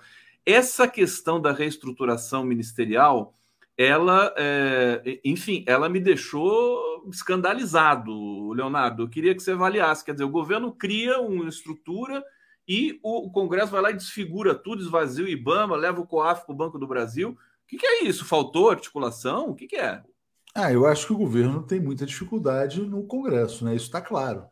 Toda hora. Você vê, quer ver um exemplo da, da falta de articulação do governo? Quantas vezes o Flávio Dino já foi convocado para a Câmara dos Deputados? Ele praticamente tem que ir lá toda semana. Isso sinaliza o seguinte: que você não tem ali uma defesa no parlamento. Por mais que o Dino vá lá, quer dizer, controle o ambiente, e inclusive rende muitos vídeos para todo mundo, porque realmente ele dá um banho no pessoal, mas isso vai desviando o trabalho dele. Né? Ontem foi o Paulo Pimenta, aí daqui a pouco vão estar outros ministros, quer dizer, o governo que tem uma base mais consistente consegue barrar essas convocações. Aí você vai ver, por exemplo, essa questão da medida provisória dos ministérios. De repente, do nada, aparece lá um, o, o tal do Isnaldo, que muda tudo, né? Mudou, tirou a, a agência de águas de um lado, botou para outro. Quer dizer, realmente mostra o seguinte: quer dizer, o governo federal é absolutamente minoritário no parlamento. Né? Então a gente tem um presidencialismo de coalizão que faliu, porque qual era a aposta? distribuir ministérios e formar uma base, só que isso não está funcionando, claramente. Né? O que está fazendo? Aliás, se é assim, né, tem que se fazer a pergunta: para que manter o Ministério das Comunicações com o cara do União Brasil, o tal do Juscelino, se ele não dá um voto no parlamento? Qual é a lógica? E não é só esse, né? parece que são três ministros. Para que a ministra do Turismo? Para que o ministro não sei? Se não tem base mesmo, né? se é assim que as coisas vão funcionar, Podia botar alguém mais qualificado para ser ministro das comunicações, né? Podia botar alguém mais qualificado para ser ministro de outras áreas também, enfim. Vem aí o governo sem base, né? A nova, nova onda, nova onda do imperador. É, tá chegando aqui mais comentários. Deixa eu trazer aqui a Natércia Bukovitz. Ama essa dupla, Leonardo Tucci eu também gosto, mas o Leonardo não gosta lá. Fica uma cara toda triste. Ele é uma mentiroso. Não, eu vou ter que aguentar aquele cara de novo, com aquele gorro e tal, né? Um sacrifício todo lá. Ele dá risada. Ô, Léo, eu acho que eu dei um, uma vez eu dei um gorro para você e você nunca Exato. usou. É que a minha cabeça ela é um pouco assim. não é maior que a minha, essa cabeça. Cabeção, né? Vamos dizer assim. É, porque é. assim, olha só, tá, tá perfeito para usar um gorro, Leonardo, viu? Ou então eu vou começar a tirar o gorro também para fazer a live com você. Cristina Vilas Boas, bom dia, concordo com Helena. Marina é muito importante, mas não é tudo. Paciência para se lidar com tantas vaidades que venham soluções sensatas. Fazer um departamento de é, auxílio psicológico no governo, né? É, o que o Lula Vicente... vai... aliás, aliás, só quando fazendo um parêntese, uh, antes de chamar a Marina para o meio ambiente, muita gente defendeu que o ministro fosse o Jorge Viana, que acabou indo para a Apex. É, que, se, na, na visão de muitas pessoas, seria uma pessoa mais ponderada, que também tem conexão, foi governador do Acre duas vezes, né, com a questão ambiental, mas não teria sido tão radical. E hoje o Jorge Viana está passando por esse perrengue né, na Apex, por conta da questão do inglês. Né? Então acabou sendo a Marina, no final, na composição de governo, e é, é muito difícil, né, cara, formar um governo, pelo amor de Deus. Você fica pensando o seguinte: como é, o Lula sofre, né? Porque, vou te falar, ter que lidar com tantos interesses, com tantas vaidades, é. Mas o Lula gosta de gerenciar essas coisas, e só ele sabe fazer isso, né? Vamos, Pode. E, vamos admitir. E, e, e, o que é interessante é que ele consegue avançar. Né? Esse ele evento avança. de hoje com o Alckmin, do carro popular é importante, da reindustrialização. O arcabouço fiscal foi importante. Então, o Lula está avançando. Outra coisa que o Lula faz, é, que eu, é, pela experiência, né, por acompanhar, quando começa o governo dele, né, ele deixa todo mundo se soltar, todo mundo se movimentando para ver todo mundo querendo ser, todo mundo solto para querer ser o próximo presidente, né? Ele fica só observando, ele fica só olhando quem se movimenta mais, quem se movimenta menos. Lula é esperto pra caramba, cara. Que é, ele tá, ele tá muito à frente, inclusive, das nossas próprias percepções aqui. Lembrar, viu, Leonardo, que a Marina quis ir para o meio ambiente, né? Ela, você lembra? Ela estava cotada para ser a embaixadora do autoridade climática. Ia ser um cargo novo, exatamente. É. E ela não quis, que ela achava que era uma bobagem aquilo lá. Né? Ela falou: não, vou para o Ministério do Meio Ambiente. Eu acho que a Marina vai, ela, ela vai eh, entrar no, no, no, no é, na chave do Lula, na frequência do Lula. Palpite meu. Olha aqui, Leonardo, Vicente Jouclas veio a calhar o assunto aqui sobre a reunião do Lula, Marina e Randolph.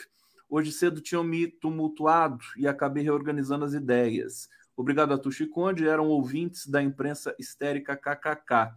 Léo, mais um comentário aqui, Luiz Parra.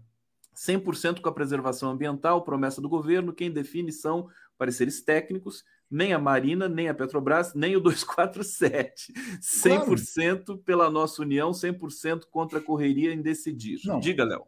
Eu só queria dizer o seguinte, quer dizer, olha só, a gente tem que ter cuidado com essa coisa de parecer técnico, né? Porque olha só, tá, tudo bem, parecer técnico, mas tudo tem viés, tudo é política. É, o parecer técnico embasa a decisão do IBAMA, obviamente, né? mas não é uma autoridade absoluta. Ao mesmo tempo que você também tem um parecer técnico da Petrobras. Né? Então, obviamente, a Petrobras está alegando, quer dizer, que fez lá, que apresentou todas as compensações, etc. As pessoas dizem, ah, não, mas a base de Belém está a 800 quilômetros de onde poderia colocar, acontecer um acidente. A Petrobras está dizendo que botou não sei quantas embarcações à disposição.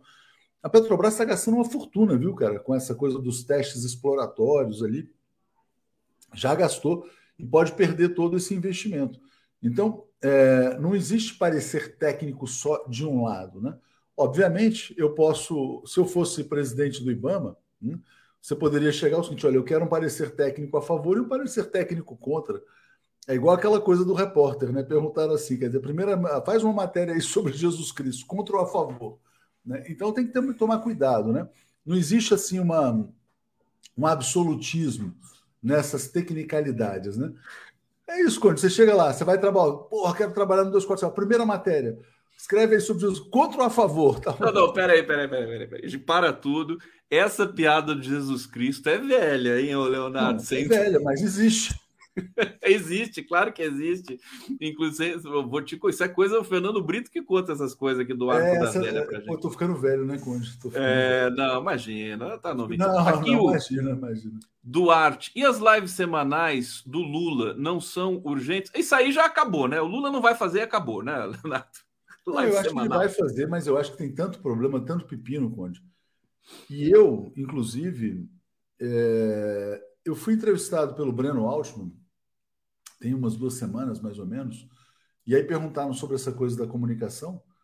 Eu dei uma ideia que eu vou até repetir aqui. Eu acho que assim, que o Lula não deve repetir aquele modelo Bolsonaro, né? De sentar assim numa mesa, chamar um ministro, e aí vamos falar tal, ele entrevistar o ministro, ou o ministro entrevistar, porque fica assim, quer dizer, um puxando o saco, quer dizer, o ministro puxando o saco do presidente, o presidente não é um, um perguntador, a minha sugestão é que essas lives fossem jornalísticas, que o presidente tivesse lá um jornalista da EBC, fosse ao estúdio da EBC ou a EBC fosse ao Palácio do Planalto, monta lá um estúdio para entrevistar o presidente sobre um tema específico, não é uma entrevista coletiva aberta, pode até chamar um, dois, três convidados da própria imprensa tradicional, né?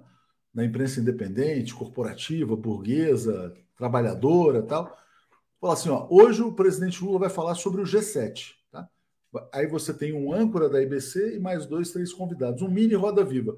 Esse modelo de live ia repercutir demais, né? porque uma entrevista do presidente em qualquer lugar, toda a imprensa para para assistir. Né? Então, acho que tem que ser isso, Conde. Ô, Léo, é, é, adorei essa ideia, é, em que você tem toda a razão. Agora, quando você falou EBC, eu dei, dei uma soluçada aqui, porque assim eu acho que a EBC precisa mudar a linguagem, né? Isso é uma opinião pessoal minha. É, ela fica muito engessada e muito oficiosa, pelo que tudo que eu estou acompanhando. Mas faz parte, vamos ver se essa linguagem vai poder ser mudada. Eu, eu, eu tinha pensado também é, é no, no, na dupla Stuckert-Lula porque o Stuckert é essa, digamos, é, cara metade do Lula, com todo respeito à Janja, há tantos anos, né? Ele está sempre ali do lado, conhece a respiração do Lula, né? Hum. Então, fazer essa tomada e o Lula saber que está falando para milhões de pessoas, né? E, o Lula é bom de palanque. Você vê, a coletiva que o Lula deu em Hiroshima, Leonardo, o que, que, foi aquilo? É uma das coisas mais espetaculares que eu já vi, tantas verdades que ele falou. Você assistiu? O que, que você achou daquela coletiva? Eu achei o melhor momento do Lula desde sempre. Eu acho que assim foi o grande momento do Lula na presidência até hoje. Eu nunca vi um presidente brasileiro em toda a história tão corajoso. Então, assim, quer dizer, vamos dizer assim, na cova dos leões, apontando o dedo e dizendo o seguinte: vocês não querem a paz, vocês querem a guerra. Foi isso que uh, foi isso que ele fez. Então, eu fiquei com muito orgulho do presidente Lula naquela coletiva em Hiroshima. Conde, ela aconteceu no domingo, 8 da noite. Eu, eu, eu mesmo, assim, quer dizer, no 247, as coisas às vezes são assim. Eu estava fazendo a transmissão, né? Então, eu recebi o sinal da IBC, a gente tem uma equipe menor, naturalmente, no fim de semana. Então, eu estava espelhando a transmissão e estava vendo como é que estava acontecendo, estava escutando. Eu falei, caramba, porra, o Lula está falando isso mesmo. Eu falei, olha, vou te falar, vou te contar, viu? Olha, vou te... nunca, nunca, não tem, não. não tem, não tem Getúlio Vargas, não tem para ninguém. Não tem, nunca houve um presidente brasileiro que fizesse um discurso.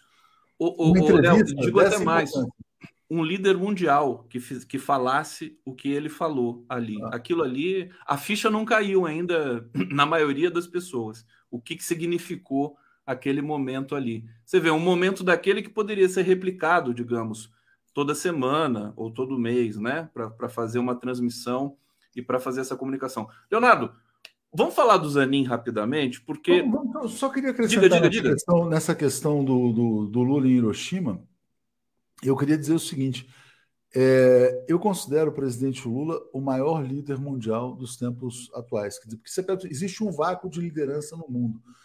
Na cúpula do G7 em Hiroshima, teve uma matéria do New York Times muito boa, Conde. Essa matéria dizia assim: é a cúpula dos perdedores, porque todos os presidentes eles têm baixos níveis de, apro de aprovação nos seus países. O Biden está abaixo de 50%, o Scholz muito abaixo, o Macron muitíssimo abaixo são todos derrotados, né? tem baixíssima aprovação. E então eles estão lá falando pelo mundo civilizado, na verdade, eles ouviram do Lula um, discursos, na verdade, muito, muito consistentes. Fizeram aquela cena lá para o Zelensky, né, de transformar o Zelensky no líder do mundo livre, uma história que quase ninguém leva a sério. Né? Então o G7 está passando vergonha na cena internacional. E o Lula não está se dobrando, o Lula não se curvou.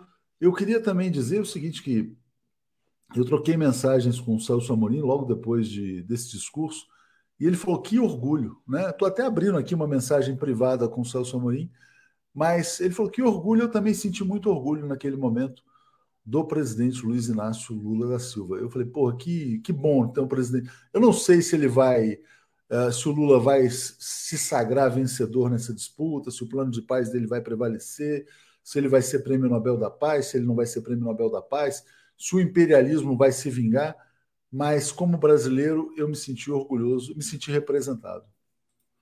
Perfeito, foi a minha percepção também. É, vamos passar, deixa eu trazer um comentário aqui do Pedro Antônio Cândido. Lula ganhou muita experiência em sua reclusão, com muitas leituras, e hoje sabe muito mais sobre nosso passado recente, vai conseguir chegar num bom acordo para seguir governando. Adoro vocês, Condão e Léo. A gente te adora também, viu, Pedrinho? Beijo na Nádia aí. O, o, o, o Pedro está chamando atenção aqui. Quer dizer, na, na prisão política de Curitiba, o Lula leu sobre Getúlio, sobre Juscelino, ele leu toda a história recente e os melhores historiadores e escritores. Então ele tem realmente uma consciência de Brasil que ele não tinha na, num dado momento, né? E que mesmo sem ter, ele, a intuição dele respondia por isso. Mas agora é um patamar diferente, Léo, você acha? Uma das principais leituras do Lula na prisão foi sobre o petróleo. Né? Ele leu muito Sim. sobre dois temas, dois temas que ele se dedicou bastante: escravidão e petróleo. Então o Lula ganhou muita consciência do problema racial na sociedade brasileira e muita consciência uh, da questão do petróleo, porque na verdade ele foi preso pelo petróleo. Né? A, a Dilma foi derrubada pelo petróleo no fundo, no fundo. É, e eu fico muito espantado quando eu vejo assim algumas pessoas dizem, não, o petróleo não é mais importante, o petróleo é uma bobagem, dá uma preguiça, cara, porque, porra, eu estava vendo também hoje, tinha uma notícia, hoje, hoje, no dia de hoje, a Airbus é, vai fazer pesquisas para produzir um avião é, que seja movido não pelo querosene de aviação, mas pelo tal do hidrogênio verde. Sabe quando que esse avião vai ser lançado? 2035. Né? Então a gente está há 12 anos do primeiro avião a hidrogênio verde. Né? Se as pessoas viajam, andam de avião, etc., precisam ter a consciência. Né? A energia que move o mundo é o petróleo e vai ser por muito tempo ainda. Por isso que essas reservas de petróleo são tão disputadas. O Lula tem esta consciência. Né? O petróleo não explorado pelo Brasil vai ser explorado pela Guiana Francesa, vai ser explorado por outros países, pode ser explorado por multinacionais no Brasil e outros governos. Né? Bom, depois do Lula, vamos imaginar o seguinte: quer dizer, daqui a alguns anos, um outro presidente chega ao poder. O IBAMA autoriza a exploração, não mais para a é, é, autoriza para a Shell.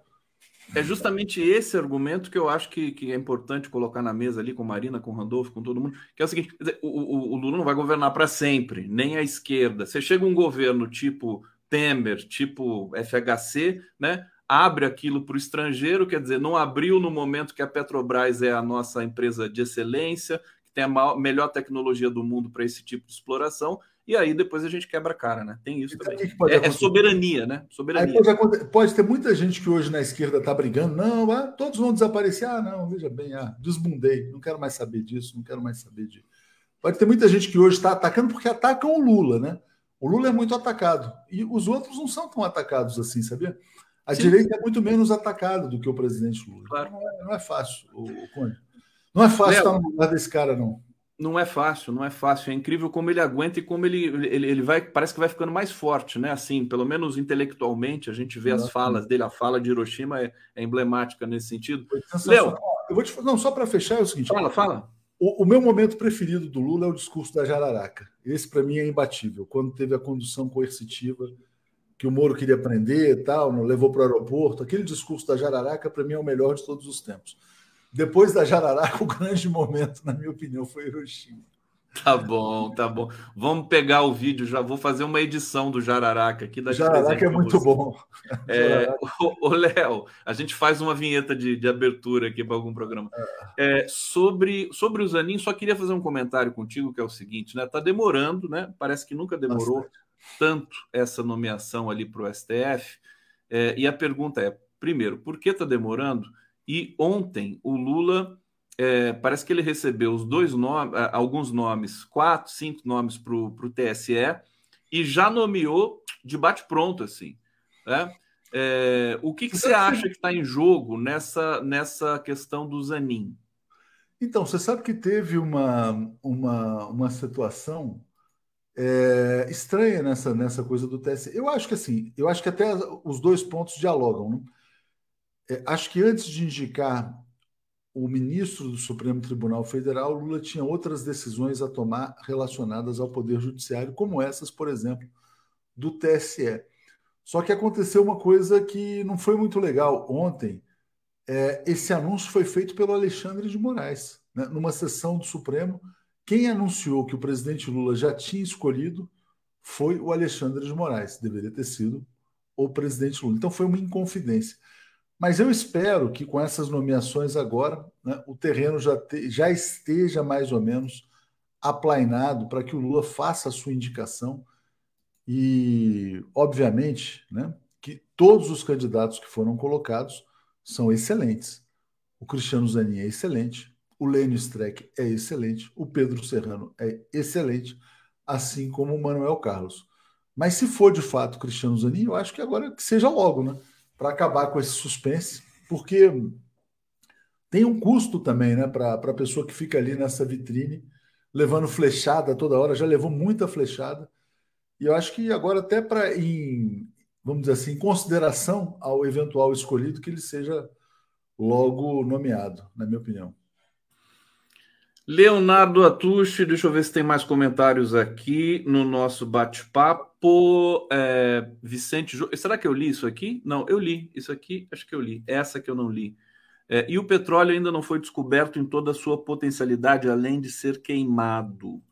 É, Fernando Castro dizendo toda operação da OIG tem risco, mas questão é gestão de risco. Não há justificativa para negar o projeto, mas propor uma melhor gestão de risco. Isso. Uma coisa que todo mundo, muita gente tem falado, esse assunto tem, né? turbinado todos os debates né, sobre meio ambiente, sobre política, sobre economia da Petrobras, é que é, uma possível exploração ali vai levar um monte de gente para o Amapá, né? A economia do lugar pode, né, pode ter um boom e tudo mais, e isso caracterizar justamente aí uh, o, o desmatamento, enfim, uma, uma, uma população que vai desorganizar aquele, aquele sistema. Mas isso pode ser programado hoje, isso pode ser. Pode, eu não, não, creio, não. Eu queria dar um exemplo, né? Por exemplo, tem muita gente que adora falar do exemplo de Maricá. Maricá é uma cidade modelo, tal, tem ônibus de graça, hospital de graça, tudo de graça, serviços públicos maravilhosos. Mas por que, que Maricá é um modelo? Maricá é um modelo porque tem os royalties do petróleo. Né? Essencialmente, lógico, isso combinado com boa administração, mas a boa administração sem dinheiro, ela tem que fazer milagre a boa administração com dinheiro, aí ela faz coisas espantosas, maravilhosas, como se faz na cidade de Maricá. É, então eu vejo muita gente dizendo, ah, Maricá é maravilhoso, não, mas no Amapá não pode. Por que, que o Amapá é diferente? O Amapá é de segunda categoria? Acho que não. Né? Então, na minha opinião, uh, o amapaense merece tanto quanto o cidadão de Maricá, de Campos de Goitacazes, de Niterói. Tem várias cidades assim que têm royalties do petróleo que, que vão muito bem. Leonardo, para a gente encerrar, é, é, tem aqui uma. Vou até pegar o título da, da Mônica Bergamo, porque é justamente a pergunta que eu quero que você responda para a gente aqui, né? Lula comanda governo sob cerco e deve abrir mão de anéis para manter os dedos, né? Segundo a Mônica Bergamo, isso aqui é uma avaliação é, dos integrantes de, de ministério, do Ministério Lula. É, esse é, é o grande tema, né? Quer dizer, como é que você está vendo essa postura do Lula? Quer dizer, o Congresso é esse, né? Se a gente quisesse diferente, a gente deveria ter eleito um Congresso diferente. Mas eu Mas... acho que a mídia, eu acho que a mídia dramatiza um pouco, Conde. Eu é, acho que a mídia então, fala assim: ah, o Lula está ferrado, vai ter que entregar tudo, desiste da Eletrobras, desiste de tudo. É, eu acho que o Lula não está tão fraco assim, não, para falar a verdade.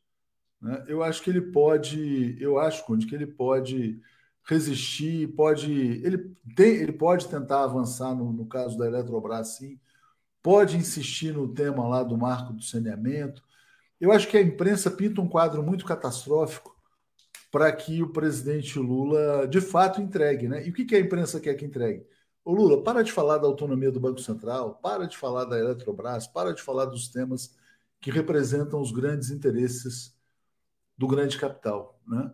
Então, na minha opinião, eu acho que o Lula não está tão fraco assim, não. Ele conseguiu o arcabouço fiscal, está indo para a reindustrialização, está mantendo uma política externa coerente, é, vai arbitrar essa questão do petróleo. É, e eu acho que tem muita gente no Congresso disposta a ajudar o presidente também. Então, não, não vejo assim como uma catástrofe, como está sendo pintado. Eu acho que hoje, quando eu vi os jornais, a Folha, o Globo e essa coluna da Mônica Bergamo, tipo, ah, o, o Lula acabou tal calma, vamos ver, vamos ver. Eu acho que ele é, ele é, muito capaz. Até porque ele tem um histórico de, de não se render e de prevalecer, né? Também. Não, e ele tem ainda, ele sempre vai ter à mão o último, a, a, a última cartada, que é a mobilização popular, que cobra-se muito dele. Né? Mas isso não é a tradição brasileira, né, Conde? Cá para nós, a tradição, pelo menos não é a tradição do Lula, né? A tradição do Lula é de negociar por dentro do parlamento, de ir avançando. Enfim, mas eu acho que ele vai, eu acho que ele vai dar conta do recado. Eu acho que ele avançou muito, viu? Estou me é, surpreendendo, a... Conde. A, a, vamos falar das coisas boas. A economia, a economia brasileira está crescendo mais do que se esperava. A inflação caiu mais do que se esperava. É, o presidente Lula está indo bem lá fora. É, e acho que vai aprovou o tal do, do, do marco fiscal. Vamos, vamos acreditar, vamos acreditar um pouco mais, reclamar menos do, não, e, e, acho que a, a, questão é assim, ele não está em conflito com o Congresso, quer dizer, ele está né, conversando, mesmo que a contragosto algumas questões, ele não está em conflito, como, por exemplo, o Gustavo Petro está na Colômbia. É uma coisa né, relevante. Leonardo Atushi, obrigado pela sua presença obrigado, aqui no nosso dia. Olha sempre, o Leonardo. Que felicidade.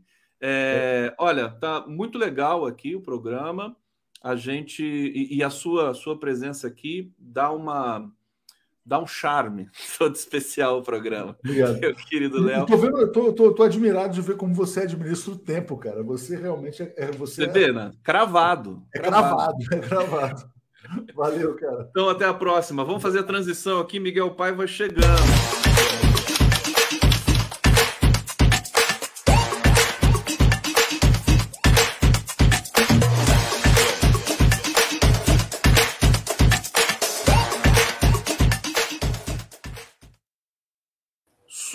Miguel Paiva. Você é o homem relógio, Conde. Você é o homem Oi? relógio. Você é o homem relógio. Pois é, o Miguel Paiva está entrando aqui é, exatamente às, ao meio-dia e 20 minutos. Como, conforme Ex combinado, agora, pimba. Exatamente. Eu levo muito a sério isso, porque também é uma maneira de você respeitar os convidados que vão lá, se disponibilizam tudo mais. Né? Isso é uma coisa que eu tenho realmente eu sou muito cuidadoso. Às vezes não dá para respeitar tanto, mas hoje deu certinho. Eu, eu, até gostei você me trocar com, com a Tuxi, porque eu estou montando a minha exposição, que inaugura quinta-feira que vem. Depois eu mostro o convite. E eu estou aqui em Lisboa e estou montando a minha exposição, então eu fiquei com um pouquinho mais de tempo para poder é, trabalhar lá e voltar para casa. Entendeu? Vamos falar da exposição é, daqui a pouco, com todo o detalhe, com toda com uhum. todo o cuidado aqui. O cartaz da exposição é lindo, né? Que é uma, é uma é, chave sua, evidentemente. É, e depois você vai bonito. contar para a gente é, tudo que tudo que está aí em questão nessa. Perfeitamente. Nessa... Perfeitamente. É, Miguel, você estava acompanhando, você estava aqui no bastidor. É, de fato, né, essa, essa leitura, queria desdobrar um pouco essa última intervenção do Leonardo aqui com você. É, a imprensa faz um alarde todo, a gente está acostumado com isso, né? O Congresso é, é, dominando, né? Essa coisa de desfigurar a estruturação do governo e tudo mais, de, de mudar algumas coisas, o Lula tendo que ceder e tudo mais, mas faz parte da política, né? E, claro, e lógico. Muito habilidoso, realmente. Você vê que ele é, aparentemente não está correndo riscos, né? E o arcabouço também, a aprovação do arcabouço é uma demonstração, claro, que é, de força do Arthur Lira, mas, querendo ou não, é um, é um, um, um projeto que foi enviado pelo governo. Faz é, eu, eu, fico, eu fico avaliando é, sempre a, a, capacidade de negociação que o Lula tem, entendeu? Ele, ele não. É claro que a gente fica com vontade de fazer tudo ao mesmo tempo. É tanta coisa que esse governo passado, que com seis meses estava sendo estavam tecendo loas ao governo. Né? Agora o Lula nem tem seis meses, está levando o pau. Mas eu acho que é o papel do, do Lula sempre foi esse, né? levar a cacetada da imprensa, principalmente dessa imprensa corporativa. Agora, é, eu acho que o, o Lula está indo como um bom negócio, como o maior político brasileiro que ele é, ele está negociando por partes, é claro. Alguma, ele tem que aprovar alguma coisa para que ele possa, inclusive, é, é, dar continuidade ao projeto dele. Ele precisa é, é, é, resolver o panorama econômico do país para que ele possa, inclusive, trabalhar o resto. Querer que ele faça tudo ao mesmo tempo é querer ver o circo pegar fogo. Infelizmente, essa é a situação, que não fomos nós que construímos, não. Que foi a direita, que foi a elite, que foi a classe média alta, que foi a imprensa corporativa, os bancos, tudo. Colocaram o Bolsonaro no governo. Tiraram a Dilma e colocar o Bolsonaro. Então é o seguinte: nós estamos pagando um preço que a responsabilidade não é nossa. Então, calma, tem que ter calma mesmo. Ah, em relação ao, ao petróleo, eu também concordo com, com a Tush quando ele, ele conclui que o Lula não está tão mal assim. Ele está muito tranquilo, aparentemente. Ele está fazendo uma diferença planetária brutal em relação ao que era o espantalho de antigamente. E, e quanto à questão do, do petróleo na, na, na Amazônia, é claro que todos nós ficamos com dúvidas. É claro que todos nós temos simpatia pela, pela Marina, pela questão ambiental, é, pelo Randolph e tudo mais. Eles estão, vão sentar hoje e conversar. É claro que a decisão será sempre a decisão mais apropriada para o país nesse, nesse momento. Eu, uma pergunta que eu faço, que eu não sei, pode ser que eu esteja desinformado, é, qual seria o prejuízo é, é, que o Brasil é, sofreria, que o meio ambiente sofreria com, essa, é, com esse projeto de exploração do petróleo lá onde eles querem. O que, que é realmente? O que, que é o prejuízo? Já apareceu? Os ganhos a gente sabe, que vai ser realmente fantástico para o país, para aquela região, que é uma região que precisa muito disso. Agora eu quero saber o seguinte: quais serão os prejuízos? Eu não sei, eu posso estar realmente é, é, havendo aqui a possibilidade de eu não ter sido suficientemente informado. Que, que riscos que a Marina é, percebe, o que, que, que acontece?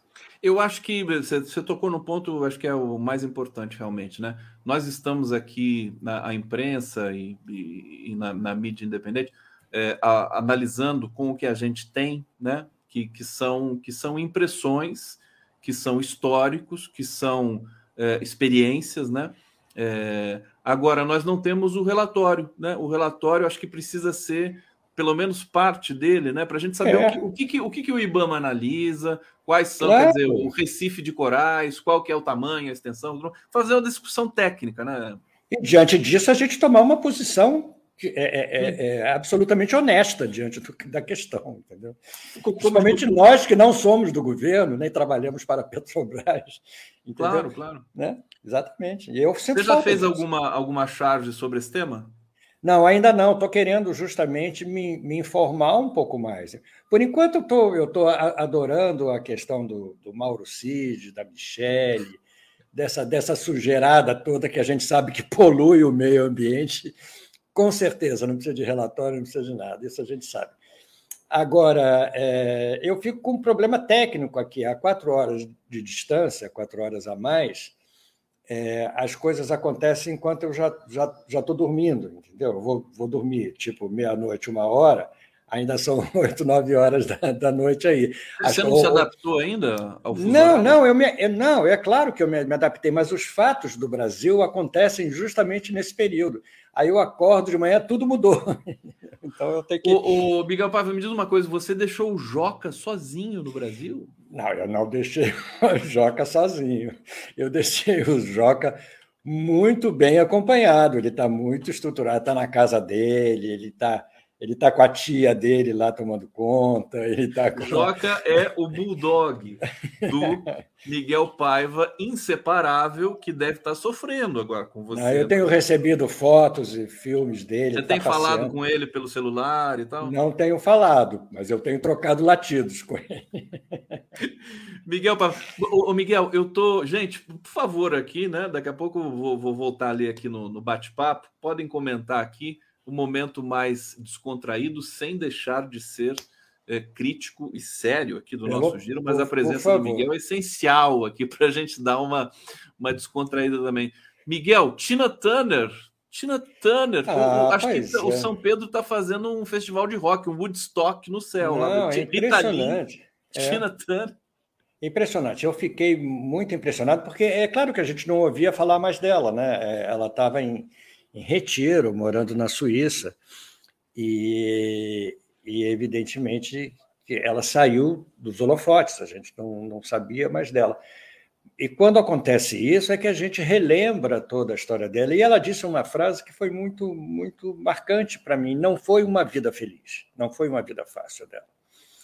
Ela disse isso porque ela passou realmente por um belo aperto em toda a primeira fase inicial, com a com a, as, o bullying, a exploração, a, ela sofreu, ela, ela, apanhava do, do, do marido, né? do, do, do Ike, exatamente. Ela, ela sofreu o pão que o diabo amassou, realmente, entendeu? Então, ela, ela ter dado aquela volta por cima, é, é, talvez tenha significado para ela um consumo de energia, uma, uma, uma disposição realmente é, é enorme, que não serviu para ela compensar tudo que ela sofreu. Para ela dizer isso agora, há pouco tempo atrás, no final da vida, dizer isso, que não foi uma, uma vida feliz, imagina, com todo o sucesso que ela fez, com, com todo o reconhecimento que ela teve, que vida, que vida dura e infeliz que ela, que ela teve. De qualquer forma, ela estava em repouso, eu nem sei do que, que ela morreu.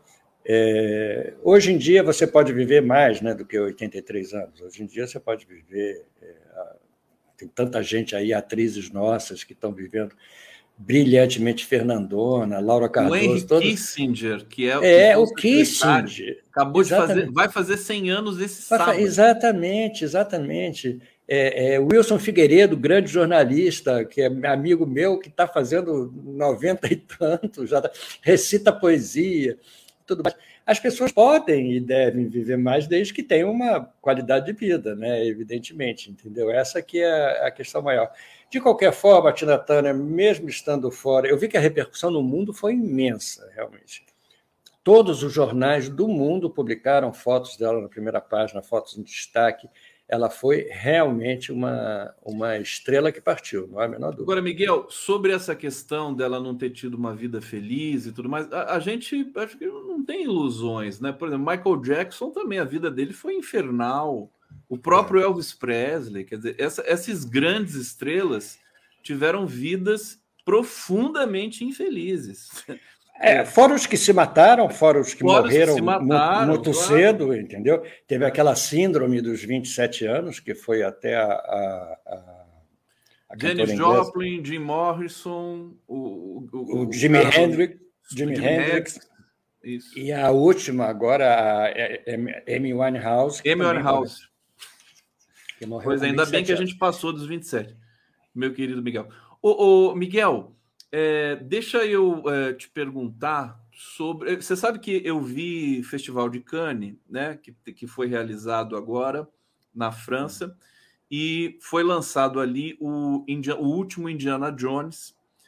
É, e eu vi a coletiva do Harrison Ford que está com 80 uhum. anos. Né? É outro, é, pois é, exatamente. Não, é. não e, e, sem contar o seguinte, eu lembrei de uma coisa, que você conheceu o Harrison Ford. exatamente. Não, eu é, dividi o mesmo espaço, digamos assim, não no mesmo não, momento. Tudo bem, não tem problema. Qual, como é que foi mesmo essa divisão? Eu tenho a maior admiração pelo Harrison Ford. Tô, acabei de acompanhar uma, uma, uma série com ele agora, que é um spin-off do Yellowstone, que é Yellowstone é com Kevin Costner, que é outro ator também, não tão velho quanto, quanto Harrison Ford, mas também da velha guarda. E é uma série de muito sucesso. Fizeram um spin-off dessa série, que é anterior à história de Yellowstone, que é com Harrison Ford e Helen Mirren, para você ver a dupla de excelentes atores. Né? O Harrison Ford, na realidade, há muitas décadas atrás, eu estava em Los Angeles e eu era, eu continuo sendo, eu era muito amigo de Francis Raime, Olivia Raime, eu estava lá passeando em Los Angeles e me, me, hospedei na frente da casa de Sérgio Mendes. Sérgio Mendes morava numa mansão é, em ensino, era uma mansão imensa, tal. E eles e eu ficamos amigos. Eu fui almoçar com Sérgio Mendes umas duas vezes, tal. Que era todo mundo ali mais ou menos se conhecia eu sempre fui muito metido, quer dizer, eu era mais jovem deles e tal, e eu ia metendo, metendo o nariz, onde não era chamado, mas era muito bem recebido sempre. E eu me lembro do Sérgio Mendes mostrar para a gente o estúdio que ele estava construindo, isso foi em 72 ou 73, não me lembro agora. Ele estava construindo, 71, 72, ele estava construindo um estúdio todo de madeira e o carpinteiro era um jovem muito talentoso, que eles falaram, não, um rapaz muito talentoso, quer ser ator e tal, chamado Harrison Ford. E era ele, porque realmente o Harrison Ford foi carpinteiro na, na, na juventude e construiu o estúdio musical do, do Sérgio Mendes. Então foi a minha maneira de não dividir, dividir o mesmo, peraí, mesmo peraí, espaço. Deixa eu ver se eu entendi. Eu estava prestando atenção aqui na, na, questão técnica aqui o Harrison Ford foi carpinteiro do Sérgio Mendes, é isso? Exatamente, é, ele construiu, ele construiu o estúdio onde o Sérgio Mendes depois gravou os discos. Ele era carpinteiro nessa época. Imediatamente antes dele fazer é, é, o primeiro o primeiro filme dele, como é que chama? A Jornada. Não, é. Guerra nas Estrelas. Guerra nas Estrelas. Que não exatamente. foi o primeiro, mas foi um dos primeiros, né? É, exatamente. Não, é, eu não sei exatamente qual foi o primeiro, mas, é. mas foi ali, eu acho que foi 72, 73. Ele estava dividindo o tempo dele, já morando em Hollywood, quer dizer, então foi, foi o não, primeiro. E, e só para complementar a informação aqui, é, o, o, na coletiva do, do, de Cannes é, é, incrível como ele está bem aos 80 anos, né? Tá, né? E, e, a jornalista, uma jornalista falou assim, hot para ele, né? Você, você tá um pedaço aí. E ele ficou todo sério lá. Ele, ele, ele é um cara muito interessante, muito bacana. Ele é o Indiana Jones, né? Na verdade, é o grande personagem. E ele fez, né? Ele foi recebido é. em Cannes porque ele fez esse. esse... é a despedida do. do despedida do, é, exatamente, do Indiana Jones, que é uma série que marcou, marcou a vida de todo mundo, né? Claro, de todo mas... mundo. O, o, Miguel, olha só, a Maroca está dizendo aqui, Tina Turner, ela perdeu muito, dois filhos. Muito pois é, você vê, exatamente. É. Além disso, tem essa, tem essa a gente vai sabendo da história das pessoas e vai vendo como é que é difícil, né? A vida não é um, não é um roteiro pré-escrito, né? É uma coisa que a gente vai construindo a cada dia que passa. Todos nós, então, temos também. Aliás, a melancolia acho que é essencial. Eu também tenho a minha melancolia, tenho a minha tristeza. É, o Fernando. Parece que não, né? Parece que eu estou é. sempre para cima, mas na gente. Não, tem. todos nós temos. O Fernando aqui está tá dizendo, está reconhecendo ó, que ele também não é lá muito feliz, entendeu?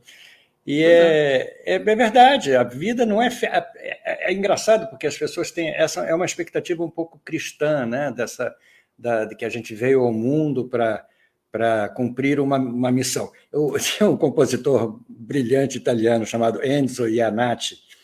É, naquela época ele era um cantor de cabaré e tal. Eu nem sei se ele está vivo ainda, mas ele tinha uma, uma, uma canção chamada Quelli que, aqueles que.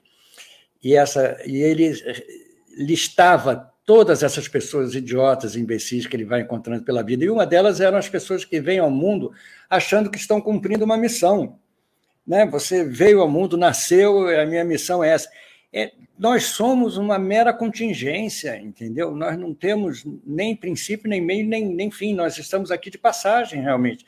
Não há explicação. É, você pode achar até uma explicação física, isso você pode. É o resultado lá daquela. Tem aquele é, famoso é, astrônomo inglês que diz que é, é a teoria dos caixinhos de ouro, que nós estamos aqui, a Terra está tão próxima da, do Sol que criou condições para ter esse tipo de vida e é uma condição muito particular. Isso é uma contingência, como nós somos uma, uma, uma contingência com uma coisa especial que é a nossa inteligência. A inteligência serve para coisas ótimas e para coisas péssimas, entendeu? Quem conseguiu é, é, transformar essa inteligência em algum benefício para maior social, para, para, para a população, de crescimento, de busca da felicidade, ok, você vai ser feliz, mas nós não fazemos parte de projeto nenhum, entendeu? Estamos aqui como mero figurante de uma história que nós não sabemos quem escreveu, entendeu? Então, é, e já está muito bom. E já está muito bom, já está tá muito bom. bom. Não vamos esperar mais, entendeu? Não vamos querer ah, que o Lula resolva tudo em seis meses. Não vai resolver. Pois é, agora, o Lula é um que podia falar, né? Poxa, tem uma missão, né? Ele certamente ele, ele tem isso, mas ele pode, né, Miguel? Porque o que esse cara faz é, é algo é. inacreditável, é. né? É, você vê a história do é. Papa, o Papa também, o Papa pode se achar, tem o direito de se achar que veio Sim. ao mundo com uma missão. Essas grandes figuras é, transformadoras e que carregam massas atrás dele, pensamentos e tudo mais. Esses podem achar, mas nós, que missão que nós viemos? A missão é ler os comentários aqui do nosso querido Ana Márcia Micho. Está dizendo: Eu confio na estratégia do Lula. Num serpentário não se pode ter movimentos bruscos. Uau! Olha só que fantástico. Num serpentário não se pode ter movimentos bruscos. Mas é Lembrei é verdade... daquela cena do Indiana Jones. Que, é a verdade, ele, exatamente no Caçadores da Arca Perdida, ele cai lá no Poço das Almas, né? Que é onde está a arca, né? É, e só exatamente. tem serpente ali e ele é. fica de frente para aquela serpente, assim, né? Lembra Quieto, né? Serpente? Quieto, exatamente, sem, sem grandes. Sem é grandes o Lula e o Congresso, né? É, eu me lembro uma vez que eu fui é, visitar um, um santuário de pinguins na Patagônia e a gente desceu do barco e fui seguindo uma trilha assim, né? E os pinguins todos lá na, na vida deles, acasalando, levando comida. Pra... E a, a, a, guia dizia assim: controle your emotions. Ela dizia só para a gente assim: controle suas emoções, não façam movimentos bruscos, não se agitem, porque nós estamos invadindo o terreno deles, entendeu? Então é um pouco isso, a gente tem que ir com muita calma, porque essas coisas podem ser muito hostis. E isso, sem querer fazer metáforas é, exageradas, é o que o Lula vive um pouco, porque se ele fizer um movimento brusco, sem fazer, o pessoal já está de olho dele, já cai de pau nele, imagina ele fazendo Sim, grandes então, movimentos. Olha só, eu vou mostrar para vocês agora uma, a foto do Stuckert, né? Lula e o Congresso. Está aqui, ó. Olha só. Esse é o Lula. É, você né, achou, né? E o Congresso está aqui na frente dele, né? Sem movimentos bruscos, né? Exatamente. Dá uma charge, né? Eu fiz uma charge agora. Né? Exatamente. Né? O Congresso todo é aquela ninja, né? Aquela... aquela, cobra lá. Deixa eu é. ver se ficou um comentário aqui para a gente ler. Alphabet, Alphabetic Nix Maricá não votou no Lula. Como explicar isso? Porque Maricá parece que tem, né? Mas eu fui, já tive no Festival de, de Literatura na Maricá. Maricá é uma cidade, a cidade. Quem teve, morou lá, Darcy Ribeiro teve casa lá, é, o Antônio Calado teve casa lá, eles todos conviviam muito, muito. O Guilherme Zarvos, essa gente toda é, ligada ao, ao Brizola, ao Darcy e tal, eles todos frequentaram muito Maricá. E Maricá tem essa tradição, entendeu? E é uma prefeitura, sempre foi uma prefeitura, já de um bom tempo para cá, uma prefeitura bem bastante progressista, entendeu? Digamos assim. Agora, eu não sei em quem Maricá votou, realmente. Não, não sei, não, mas aqui o nosso internauta está justamente dizendo isso. Mas isso é comum pelo Brasil, inclusive até pelo aspecto. O PT tem um aspecto é, excessivamente republicano de não realmente não aparelhar né, é, onde governa, né, de respeitar a democracia, tanto que o Bolsa Família, por exemplo, todo mundo falava, ah, Bolsa Família, Bolsa Família, é, é para conquistar voto, então não é, o PT não pensa assim, a esquerda não pensa assim, pelo é, é verdade. grande parte, é grande parte da esquerda. É. Eu sempre achei que a esquerda, a esquerda sempre foi muito moralista, né, Conde? A esquerda sempre seguiu sim, sim, sim. um padrão muito moralista. A direita não tem o menor pudor, entendeu? Não a direita tem faz o que quer. Então, nós somos um, um híbrido, né? Porque assim, eu também não tenho menor pudor, mas eu sou de esquerda. Como é que pode explicar uma coisa dessa? não, não, mas a gente não é moralista, mas a gente, na hora de, de, de, de tornar público o que a gente pensa, a gente usa uma, um certo pudor, digamos assim, né? Não, tem que tomar um cuidado que essa coisa de você não pode, que nem o, né, essa coisa existe racismo estrutural, machismo estrutural, nós é. temos de ter humildade de saber disso, mas é, eu já me policiei tanto que agora já virou automático, né? Já não, já, o machismo estrutural às vezes escapa, mas é raro. Né? Ima, é, imagina para quem faz charge, né? nós mudamos completamente o universo, entendeu? Com esse negócio. Pois é, você pegou essa transformação do mundo, né? E pensa bem, eu fazia Radical Chic, que era um personagem feminino, que todo mundo achava que eu tinha alma feminina, entendeu? Eu não consigo fazer mais, eu não tenho, eu não tenho. Aliás, Miguel, você a Radical Chic é dos anos 80, 90? 80, exatamente. 80, Começou 90. no final dos anos Já 80. Já naquela época, você tinha um, essa, justamente essa sensibilidade libertária feminina zero, né, de, de, de, qualquer, porque outros chargistas não tiveram essa felicidade, né? Se não, e eu fui muito criticado, eu fui muito criticado. Você foi criticado? Foi, foi, foi, pelo, pelos próprios homens, entendeu? Porque era uma postura é, muito contra o machismo, né? Quer dizer, então, é, eu me lembro que uma vez o Miló Fernandes, que, que, que o, o Celso o tenha, é, ele, apesar do brilho dele, ele me criticou muito porque eu fazia radical chique. E um dia ele me disse assim, Miguel, você não pode fazer humor a favor, a favor da, da, das mulheres. Eu falei, Milô, não estou fazendo humor a favor, estou fazendo humor contra o machismo. Você vê como ele, ele tinha essa capacidade brilhante, como, brilhante como ele era, de é, é, subverter as coisas para poder é, afirmar a razão dele. Deixa eu te contar uma, porque você falou do. Você falou de, de um grande brasileiro, não sei se é o Carlos Calado. Eu falei do Antônio Calado. Antônio Calado. Eu entrevistei recentemente o Dodô Brandão, que você deve conhecer. Conheço é muito o Dodô Brandão, conheço. E o Bebeto. Ele... Eles fizeram um documentário uhum. é, no, no, em 92, 92, que é um ano depois o Tom Jobim morreu. É Três Antônios e um Jobim. Eu vi, eu vi esse documentário.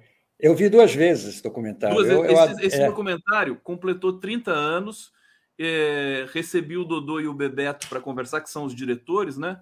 É, e como é bonito aquilo lá, um registro que é o Antônio Calado O Antônio, o Antônio Cândido. Cândido. Isso.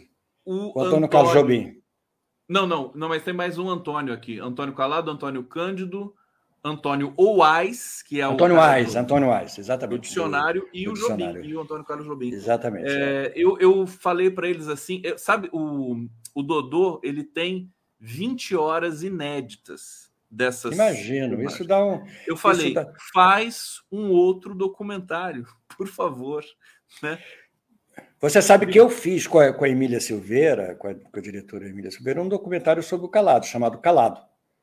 É um documentário que a gente. É, é, é, é mais um ensaio literário é, com, a, com a Ana Ruda, a Ana Ruda, que, foi, é, que é viúva dele, que a Ana Ruda participou muito junto, com a gente, a Tessie também. Nós contamos, de uma certa forma, a história do, do Calado através dos livros dele, através do que ele escreveu. Entendeu? Então foi muito interessante. O documentário é lindo, é um ensaio assim sofisticado. É... no final nós fizemos um debate sobre o Quarupi, é, com o Júlio Diniz, o Vitor, meu filho, participou, outras pessoas. Nós fizemos uma roda de debate e filmamos sobre o Quarupi, tantos anos depois, é, qual era a reação que essa juventude tinha lendo o Quarupi. Foi um espetáculo, entendeu? Então, é, é você ver a importância que o, que o Calado tem, e se fala tão pouco dele, né? É uma pessoa é, quase é, uma esquecida. pessoa discreta, uma pessoa calada, né? Exatamente. Ah, eu fiz um documentário sobre o Calado. Como é que é o nome do documentário? Calado. Calado. Não, o documentário chama Calado mesmo. É, Miguel, vamos para as suas charges. Da, deixa eu abrir aqui, que é sempre um prazer. Você é, quer que eu mostre o, o, o, convite da. Eu estou com ele aqui. Posso. Não, não, eu, eu, acho que ele vai aparecer automaticamente. Ah, aqui. vai? Você selecionou? É, é, vamos. Se ele não aparecer, daí a gente coloca. Essa é a de hoje. É, essa, essa é a de hoje, que é o Mauro Cid, né? É uma vergonha. Eu peguei o juramento do, do, do militar, esse texto aí é o juramento do militar diante da bandeira, e coloquei sacar dinheiro para a primeira-dama, que eu acho que é, uma, é uma, uma vergonha. Por mais que a gente tenha críticas severas ao, ao militar, é uma vergonha que um tenente-coronel se disponha a fazer isso né, como missão. a história que a gente estava falando da, da missão. Né? A missão Sim. dele na Terra é essa, sacar dinheiro para a primeira dama. Não, e, e Miguel, ele está lascado, o Mauro Cid, foi abandonado por todo mundo. Total. Né? Até o total. exército falou assim: não, não, não vamos defender nada. Agora, que imundice, né? Toda essa muito, história. Muito, muito. Das joias, da, vac, da vacina, Nossa. de tudo é muito podre, né? É, muito podre, muito podre. É, eu não vejo a menor condição de, dele se safar, de alguém se safar. E muita gente especulando aqui também nas últimas lives que eu fiz, é, muita gente preocupada com 2024 de o bolsonarismo ganhar prefeituras. Quer dizer, se o bolsonarismo ganhar prefeituras em 2024, caramba, é, aí perde a esperança total na humanidade. O cara acusado é, de. Sei lá, pois é, mas eu, eu escrevi até um texto essa semana. Quem ainda acredita no Bolsonaro? Quer dizer, é, uma, é quem pensa como ele. Evidentemente Sim. que existem essas pessoas que pensam como ele. Entendeu? Então, essas pessoas continuam a acreditar nele. Não leem, como ele mesmo disse, não leiam a, a, imprensa, não vejam televisão, não façam nada. Acreditem só nas nossas redes. Então, as pessoas continuam fazendo isso. Ô, ô Miguel, o, o, o, público aqui né, no comentário, nos comentários, vocês, né? Vou olhar para vocês. É, é, tão genial o que eles publicam aqui, é, é uma usina de ideias assim infinita. Olha o hum. Edu Com que escreveu aqui, né? Anão se apequenou. Que maldade! o Mauro Cid, o anão se apequenou. É, ele é, é baixinho, né? mas agora ele é baixinho, ele é baixinho, né? É. Não Tem precisamos culpa. ser baixinhofóbico, né? Deixa eu passar aqui para sua outra charge. Esse aqui. Ah, esse é, é o, é, é, o, é o convite. É o, é o, é o cartaz e o convite da, da exposição aqui em Lisboa, na Galeria Talante. Fala a um galeria, então, da, a Galeria Talante, a Galeria Talante é dentro de uma livraria aqui de Lisboa muito famosa chamada Ler Devagar. É uma livraria fantástica, é, num, num lugar chamado LX Factory, que é um centro comercial de restaurantes e lojas super moderno, em, no, no, sentido do conceito, não, não de modernidade, porque eles usaram uma fábrica antiga, um lugar antigo, e lá só tem coisa transada, e, e essa livraria é do, do Zé Pinho, que é um, é um cara muito conhecido aqui. E, a, e o Antônio Grassi e a Cissa Castelo, que, que são um casal, é que administram essa galeria. E eles fazem mil coisas alternativas. Fizeram Ferreira Goulart, fizeram a, Massa Tiburi agora, é, uma exposição dela, entendeu? Estão sempre fazendo. A Cissa, que é fotógrafa, também acabou de expor lá. E eu inauguro concorrendo com o show do Chico Buarque, aqui em Lisboa, dia 1 é, essa exposição, que é um, é um resumo rápido assim das, das, desse período que a gente viveu no Brasil com as minhas charges do, do Brasil 247. Entendeu? Sim, o, Miguel, esse esse indígena aqui tá maravilhoso, Miguel. É, eu queria eu queria um quadro dele, viu? É, é, esse aqui foi especial para fazer o cartaz? Esse aqui? Não, não, foi um desenho publicado no 247 que eu selecionei ah, é? para ser o cartaz, é exatamente. Ah, é. Tá muito bonito. Então ele é maior que isso, né? Depois eu quero ver.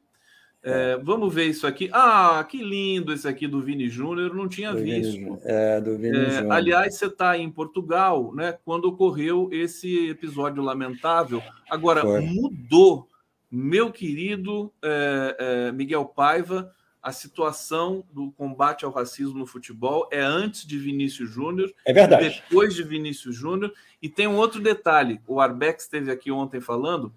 O, o papel do Brasil, do governo brasileiro, em pressionar é, a Espanha e, e digamos, pressionar para que não se tenha mais racismo no mundo, é, é, absolutamente central. O Brasil protagonista total nessa, nesse campo. Fala um pouquinho é. sobre o Vini Júnior. É, o, que, o que o presidente da, da Liga Espanhola, que é um cara ligado à direita espanhola, ligado ao, ao, ao aquela seita lá que eles têm de direita, a, não sei o que, Day, a, Vox, Day, Vox, Vox, é, partido. Vox.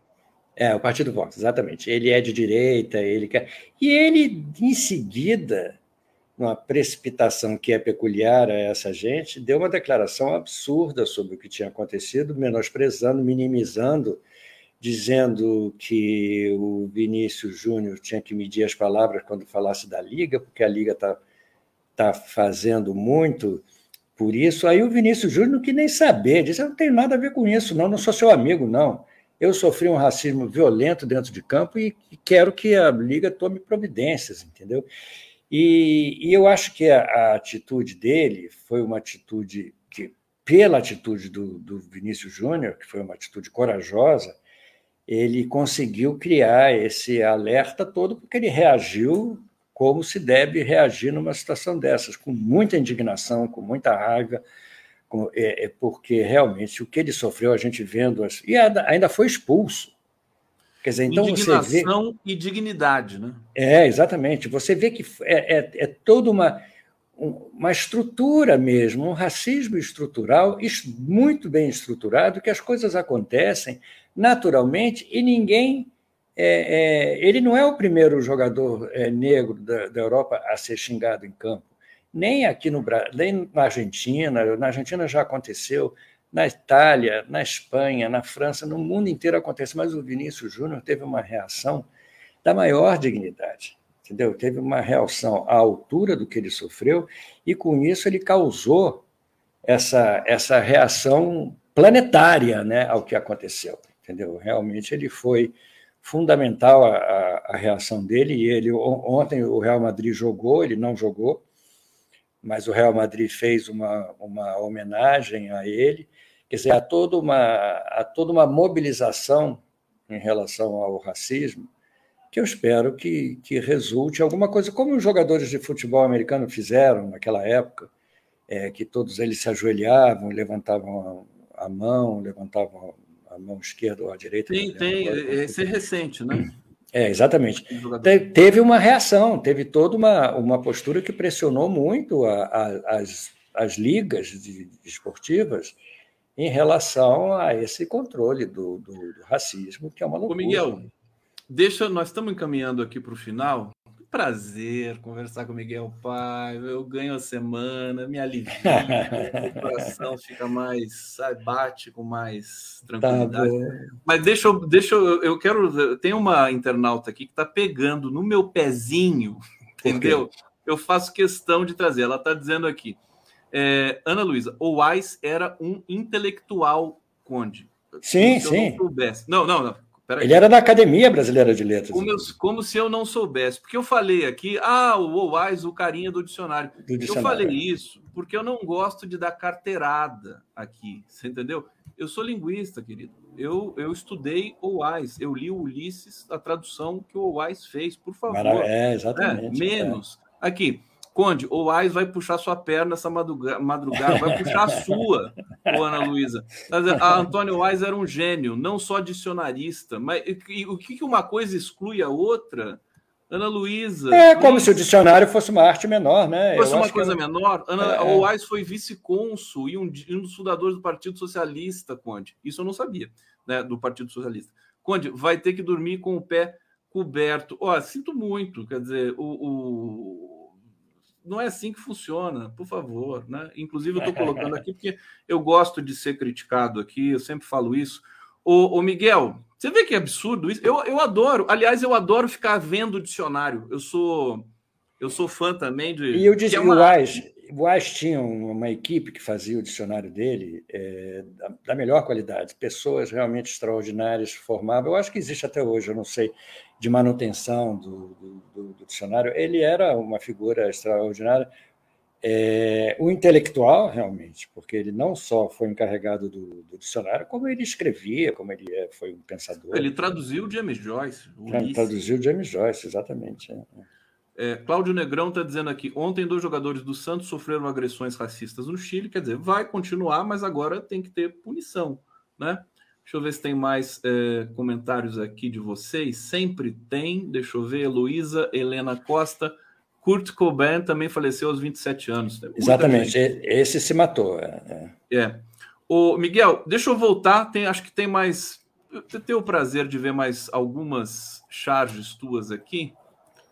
É, Liga Espanhola de Futebol. Maravilhoso. É. Essas mais recentes, ô Miguel, elas vão estar na exposição aí em Portugal? Não, não, não, não. Eu terminei, não. eu terminei é, é, há umas duas semanas atrás, entendeu? Mas aí eu vou mandar, para a semana que vem, que é, inaugura a exposição, exatamente, eu vou fazer o programa e vou para lá.